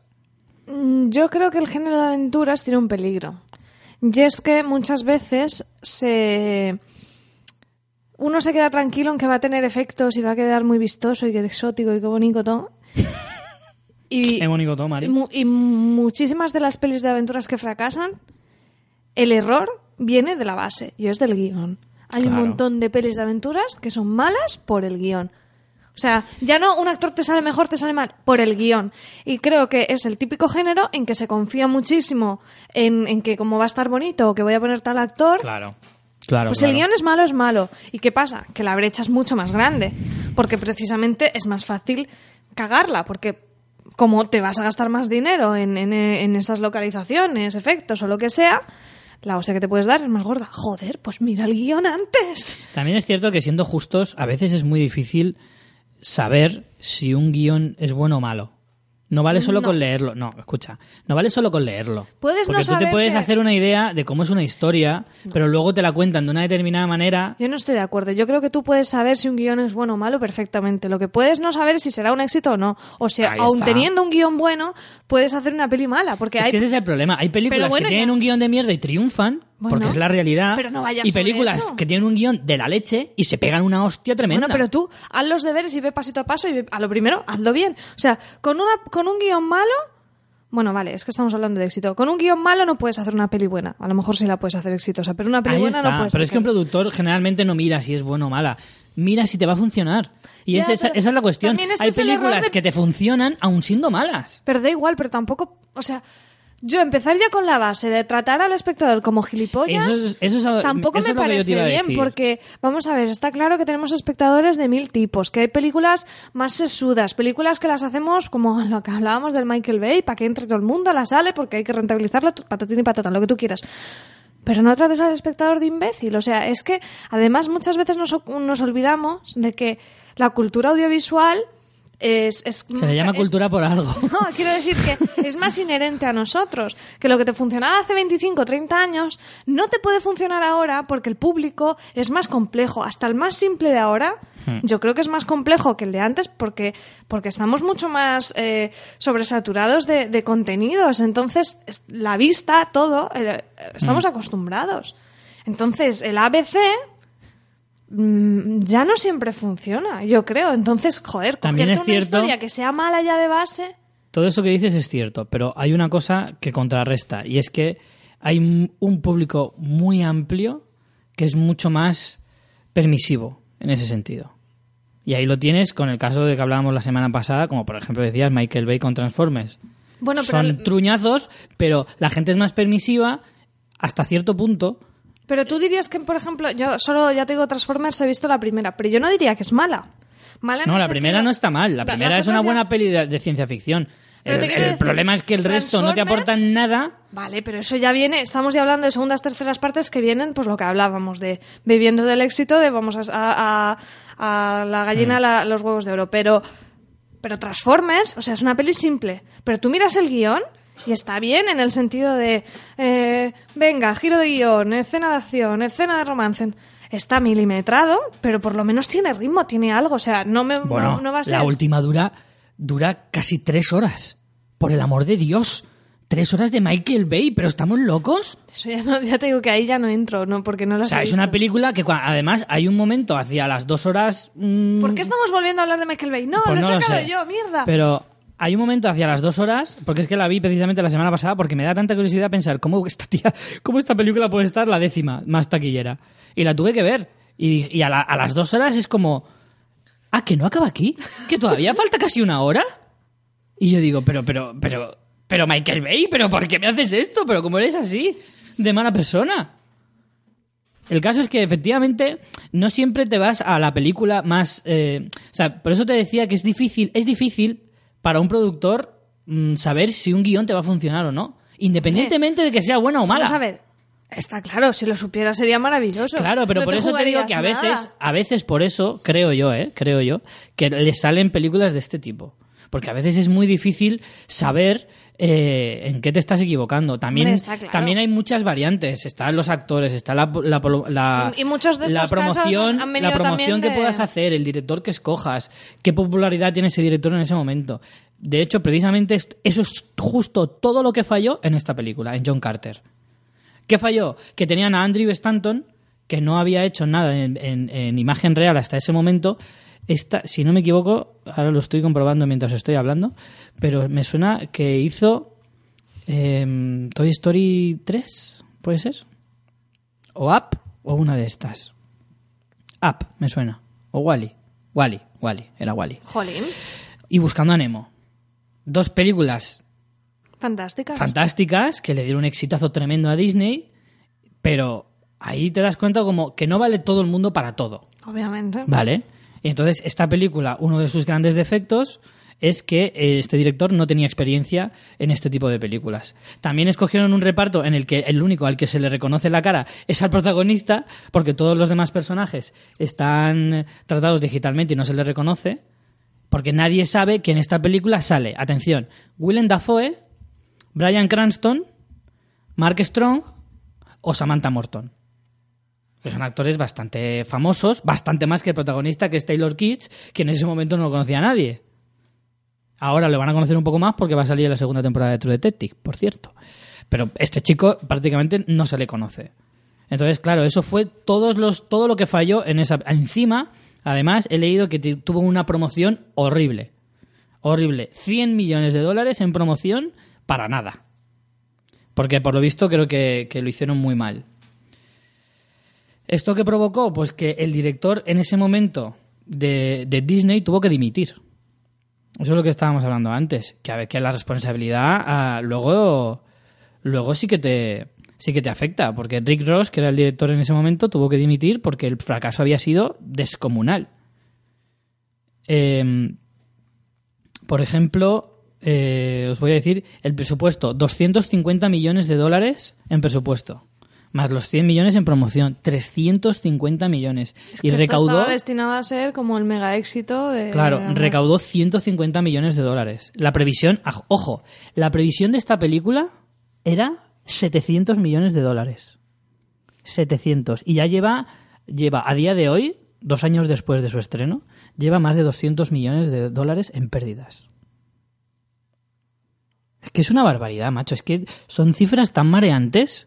Dices, ¿cómo no van a hacerle dimitir al director? Macho, ¿tú sabes lo que son? O sea, párate a pensar un momento lo que son 200 millones de dólares. Aquí quizá en el tipo de proyecto tendrían que haber puesto una cabeza visible más al, al monico guapo de adolescentes de turno, ¿no? Claro. Que ni siquiera en ese momento este chico era tan conocido entre los adolescentes, ¿eh? Que este venía de hacer muy poca cosa hasta entonces. Entonces, claro, mm, es que no puede, es que no sé, es que a veces Tenía muy A- mala pinta esta peli, yo no llegué a todo lo pasado, desde luego, ya está es claro. muy fácil decir, pero ¿cómo eres tan inútil? Pero es que, joder, es que tienes todas, tienes todas las papeletas de pegarte la leche del siglo, y efectivamente, es la del siglo, porque hasta ahora, a día de hoy, es la película que más pérdidas ha ocasionado a una productora en la historia del cine. Sí que es cierto que, claro, tú lo, lo extrapolas a la, a, la, a la época de ahora, pero, eh, eh, claro, la película que decíamos al principio, Cleopatra, 30 millones en el 60 y pico, es una barbaridad. Eh, y ahora, dices, claro, ahora, mm, 50 años después, estamos hablando de 10 veces más. Son 350 millones. En fin. ¿Tú esta la has visto? No, esta ya te digo que es de las pocas que he visto. Vi el tráiler y me dio muy mala, muy mala espina esta película. Yo la he visto y es una peliculilla más. O sea, que tú- a ti te dicen que ahí te has gastado 350 millones y dices, hijo mío, ¿en qué te lo has gastado? ¿En agua embotellada también? Porque era alucinante. Bueno, la historia va sobre una princesa en Marte. Ya a partir de ahí, ya lo que tú quieras, ¿sabes? Lo que tú quieras. En fin, Tienes aquí algunas más Sí. recopilatorio, ¿no? he recogido algunas más, así a modo de, de lista. Eh, hay muchas más, ¿vale? Fracasos en la historia de cine hay todos los que quieras y más. Pero algunos de los más sonados son Catwoman, por ejemplo, que hizo perder unos No me ses- extraña. 64 Es millones de, mala de que- euros, perdón, de dólares. Esta fue la primera película que hizo Halle Berry justo después de hacer de ganar el Oscar, que a mí me hace gracia porque hay una especie como de costumbre en Estados Unidos que es actriz que gana un Oscar, a la siguiente película que tiene que hacer tiene que ser una mierda. Pero así, y he visto un montón de casos. Eh, Charlize Theron igual, hizo, ganó el Oscar por Monster e inmediatamente después hizo Ion Flux. Ahí estás. Con Nicole Kidman creo que pasó lo mismo. Ganó el Oscar por las horas y creo que lo siguiente que hizo fue Embrujada. ¡Zasca! O por ahí, una de esas. O sea, hay varios casos, ¿eh? Más películas. La Máscara 2. Es como que los directores dicen, quiero que trabajes conmigo, pero la de ahora no, la que hagas después. Dentro de dos pelis hablamos. La Máscara 2, que no contaba con Jim Carrey, eh, pues hizo perder 70 millones de dólares. Es que eso es como de, de telefilm, ¿no? La máscara Buah, 2. Es que eso es, madre mía.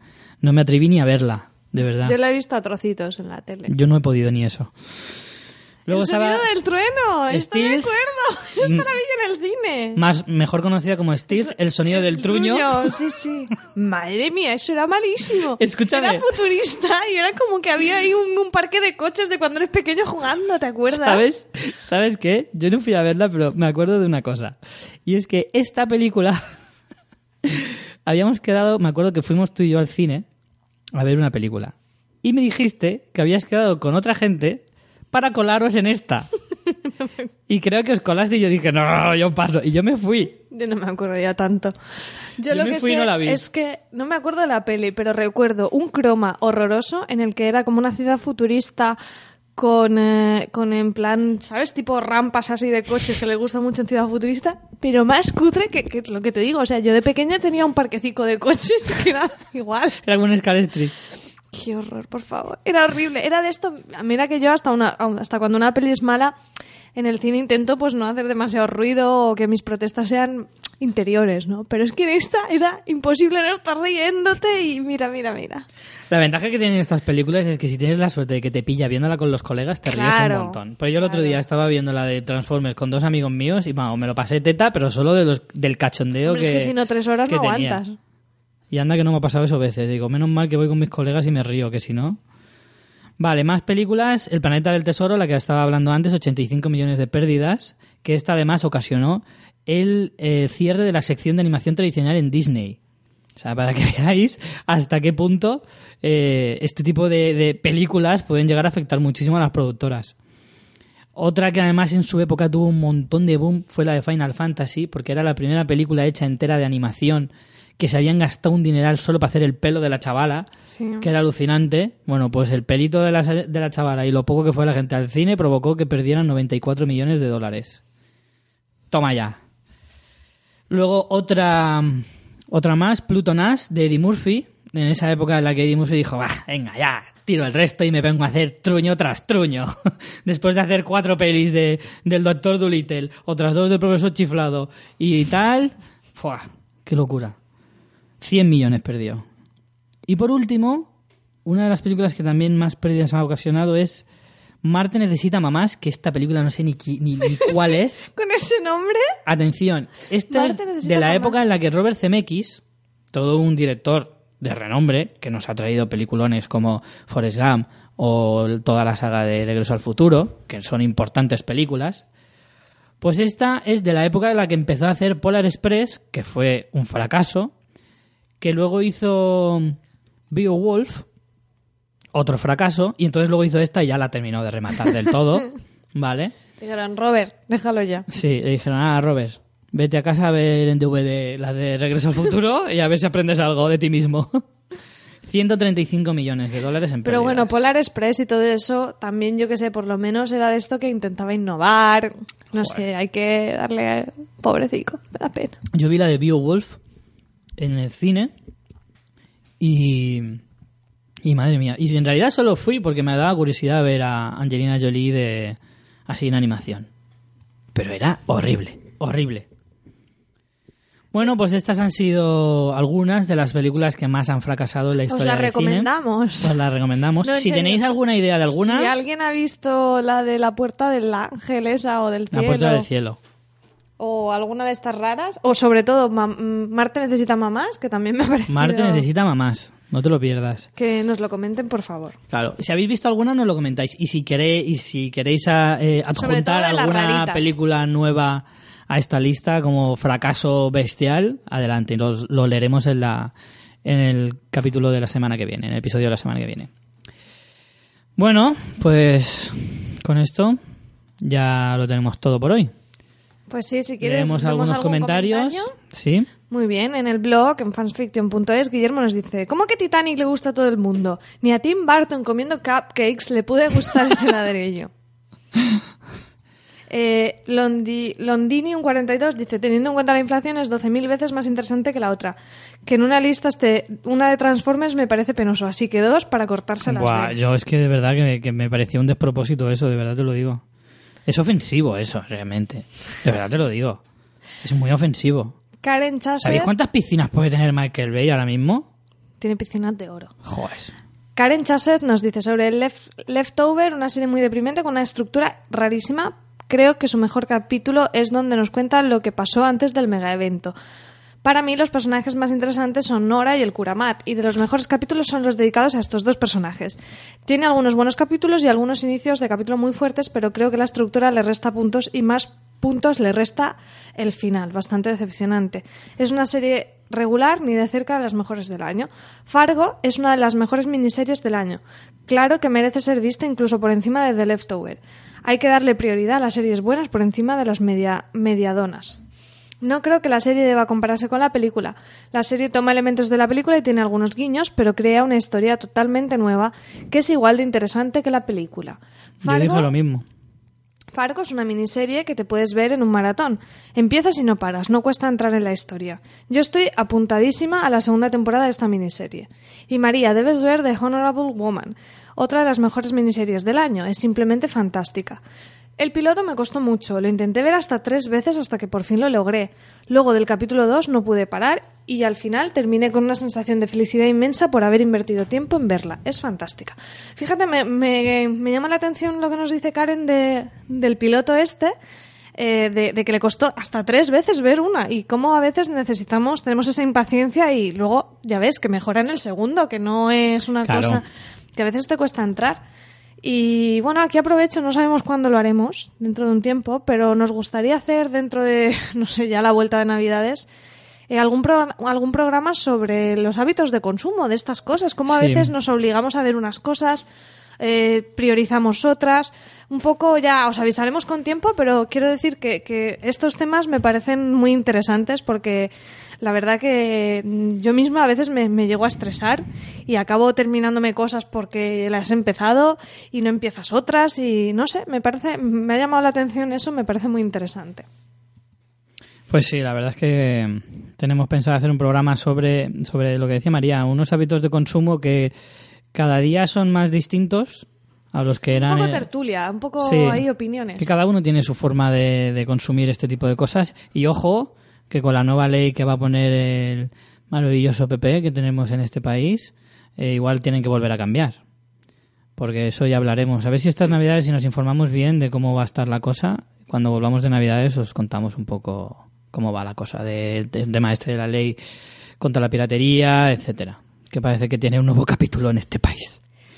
Después, eh, sobre las listas taquilleras, sí que es cierto que varios nos han comentado que la lista que dijimos con la inflación parece que sí que tenía en cuenta eh, eh, las, ah, yo lo diré, la recaudación de... En Estados es- Unidos. no, en Estados Unidos no, a nivel doméstico, no solo en salas. Ah, La verdad que ya, o sea, eh, la, entre que está en inglés la web y que tampoco te lo detalla, que pone un título y ya Claro. está. Creo que, que, son cifras poco fiables porque son, hasta para las propias webs, son muy difíciles de calcular. Pues eso, sí que, sí que quizá tengáis razón, ¿eh? Y que sean a nivel doméstico, pero bueno, en cualquier caso, pues es a nivel de curiosidad. Eh, tenemos algunos comentarios. Por ejemplo, Laura Domínguez nos dice: Me gusta escuchar vuestras opiniones sobre las dos series. Yo vi Fargo antes de ver la película, pero ahora ya la he visto y me encantó. La historia me pareció más interesante. Que por cierto de Laura Domínguez que las comentamos a petición tuya, ¿eh? que lo sepas. Es verdad. Dicen, la- los dos colgados a sueldo eran bastante graciosos, pero me encantó el personaje de Malvo y lo eché de menos. No podría elegir entre la peli y la serie, pero recomiendo las dos. Gracias por el título de la Benjamina del programa y por acordaros de mí. Con ganas del próximo podcast. Eh, Barlove nos dice, me ha gustado mucho este podcast, entre que yo también soy fan absoluto de las listas y que he visto las 10 películas del top 10 de taquilla, Fargo, de Love Lovers y el 7 de las de inflación, pues he podido seguiros muy bien y me ha Jolín, encantado. pues sí, ha sido un programa hecho específico para, para este oyente. Y dice, y además estoy de acuerdo con todas vuestras opiniones, menos en lo de que lo que el viento se llevó, que la vi hace dos meses por primera vez y se me hizo como insufriblemente eterna. Ahora por vuestra culpa llevo dos horas dando vueltas en un bucle sin fin por box office mojo. Por box office mojo. Un saludo seguido así. Miss Pat nos dice, geniales como siempre, aunque la lista demuestre que calidad y cantidad, en este caso, de millones de recaudados no van unidos. De la saga. Transformers no he visto ninguna, ni ganas. Tengo pendiente de Leftovers y Fargo y sin duda han sido las mejores series del 2014. Richie ha mencionado The Affair, que me tiene enganchadísima. Espero que cuando acabe la temporada habléis un poco más de ella. Sí, yo tengo intención porque a mí también me está gustando y sí que la comentaremos. Jolín, Richie, pero déjame que aún no me he terminado Leftovers. es No, que tranquila, tranquila, que me quedan no, muchos. no me da tiempo a mí a alcanzarte. Claro, porque está súper enganchada a Jane the Virgin y como... Todavía no me lo he aprendido ni en español ni en inglés. Estoy, pero ahora han hecho parón. Bueno, Jane the Virgin no, pero... Pues aprovecha que han hecho parón y ponte al día con las Pues otras. ponte al día con Jane the Virgin. No. que, te lo, que te lo vas a pasar bien. Si sale en castellano la veré, si no, no, No, creo. hay que, hay que ver la versión original porque así mola más. Ah, no me apetece. Raúl Cano dice, realmente la lista que habéis hecho sería la de las películas con mayor recaudación de la historia, ¿no? Claro. ¿No hay una lista con la que más entradas han vendido? Pienso que sería una lista más justa, ya que daría igual la inflación, el precio de las entradas y demás variables. Aunque siempre habrá gente como Richie que considere normal ir tres veces a ver el retorno del rey. Saludo y enhorabuena por el podcast. Bien apunte, buen apunte. Claro, es verdad, hombre, yo pienso, pienso que hay algunas películas, no demasiadas realmente, pero hay algunas películas que sí merece la pena ir, ir más de una vez al cine a verlas. También todo depende de lo que te haya gustado a ti la película, evidentemente. ¿Algún comentario más? Pues en- de los comentarios largos, no. No sé si tú tienes algún tuit o alguna cosilla por ahí que quieras recuperar. Es que la verdad que para Pues- comentarios lo mejor, para nosotros lo mejor es el blog. O Hmm. si no, iVox, pero es que... eh, Que se nos desperdiga un poquito, Ah, sí, verdad. teníamos un email. Un email teníamos. Ah, pues Eh, de José Manuel. Nos dice, buenos días. Primero de todo, felicitaros por vuestros programas. Gracias, ya sean los podcasts de Fans Fiction como los hermanos pequeños de la tertulia zombie y cosas de casas. Me gusta lo de los hermanos pequeños. Dice, os descubrí a través del podcast Fuera de Series hace un año y ya no os he dejado de escuchar.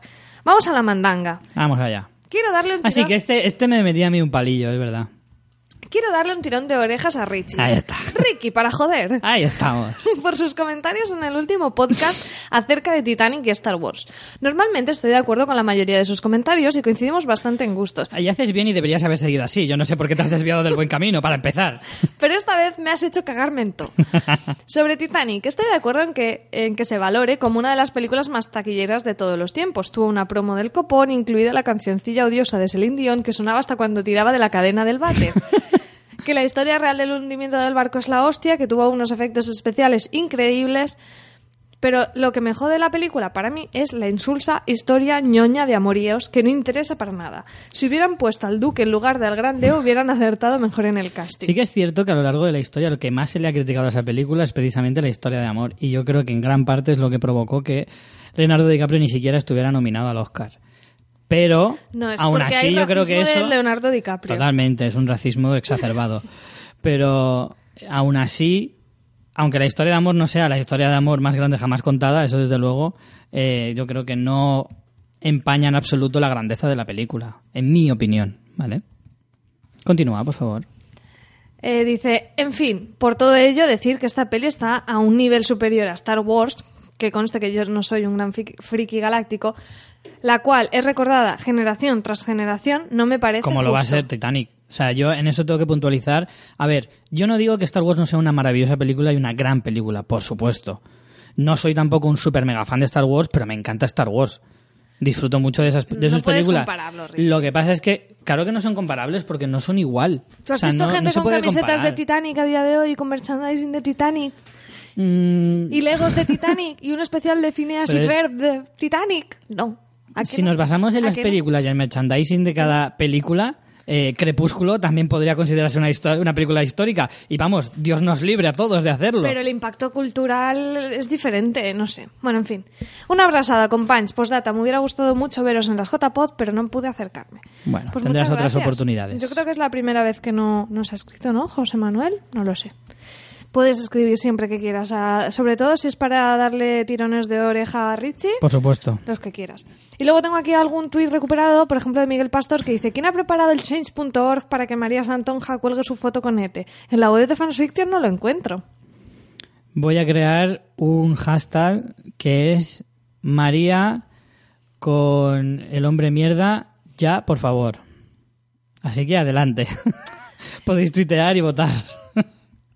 María, ya hay varios puntos. Es que no va a ya, hay, va- pasar. ya hay varias gente que te lo está pidiendo. Te lo están pidiendo tus fans. Yo, por los fans, me parecería fatal que no lo hicieras. Debería pesar en tu mente y en tu conciencia. No. Lo siento, pero no. Pues la culpa nada. es tuya por nombrarlo, es que si te hubieras callado. Continúa, por favor. ¿Hay más? Eh, es que de Twitter los tengo muy perdidos, pero bueno, sí, mucha gente nos ha ido comentando más sobre, sobre la tertulia zombie, por eso. Así que nada, yo por mi parte, hasta, hasta aquí hemos llegado. Muy bien. Pues nada, señores, nos. Ah, no, ah, la- por cierto, Ah, tengo un tweet, mira, joder. espera. Uno, una, la cruz y la cara. Arroba Portify, Porti de Condenados dice, voto porque esa foto Ya sabía yo, ya decía yo. no me acordaba, me había perdido. ¡Qué morro! Digo, Porque te interesa. Claro. Dice, voto porque esa foto de María Santonja con Ete se destruye y no aparezca jamás. Gracias, Porti, un besito. ¿vale? Eres un pelota, Porti. Eres un pelota. Piensa en mi bien. Ya hasta ahora ya sí. Ahora ya sí, que ¿no? Ahora sí. Bueno, pues nada, señores. Esto termina aquí y la semana que viene volveremos con el penúltimo. Seguramente será el ¿Cuándo das penúltimo. vacaciones, Richie? En Navidad, como todo el mundo. A ver si tú vas a ser especial. Estoy especial. Pues el penúltimo programa del año 2014 probablemente será el de la semana que viene. Digo probablemente pues no sabemos si haremos alguno más, además de los que tenemos planificados. Pero bueno, en principio será el penúltimo. ¿Y de qué va a tratar? Pues hablaremos de lo mejor y lo peor del que nos ha traído 2014, tanto en series como en películas. Todo es fabuloso. Ahí María os está dando una pequeña pista, a ver si alguna espabilado sabe de qué habla. Eh, pero bueno, eso será la semana que viene.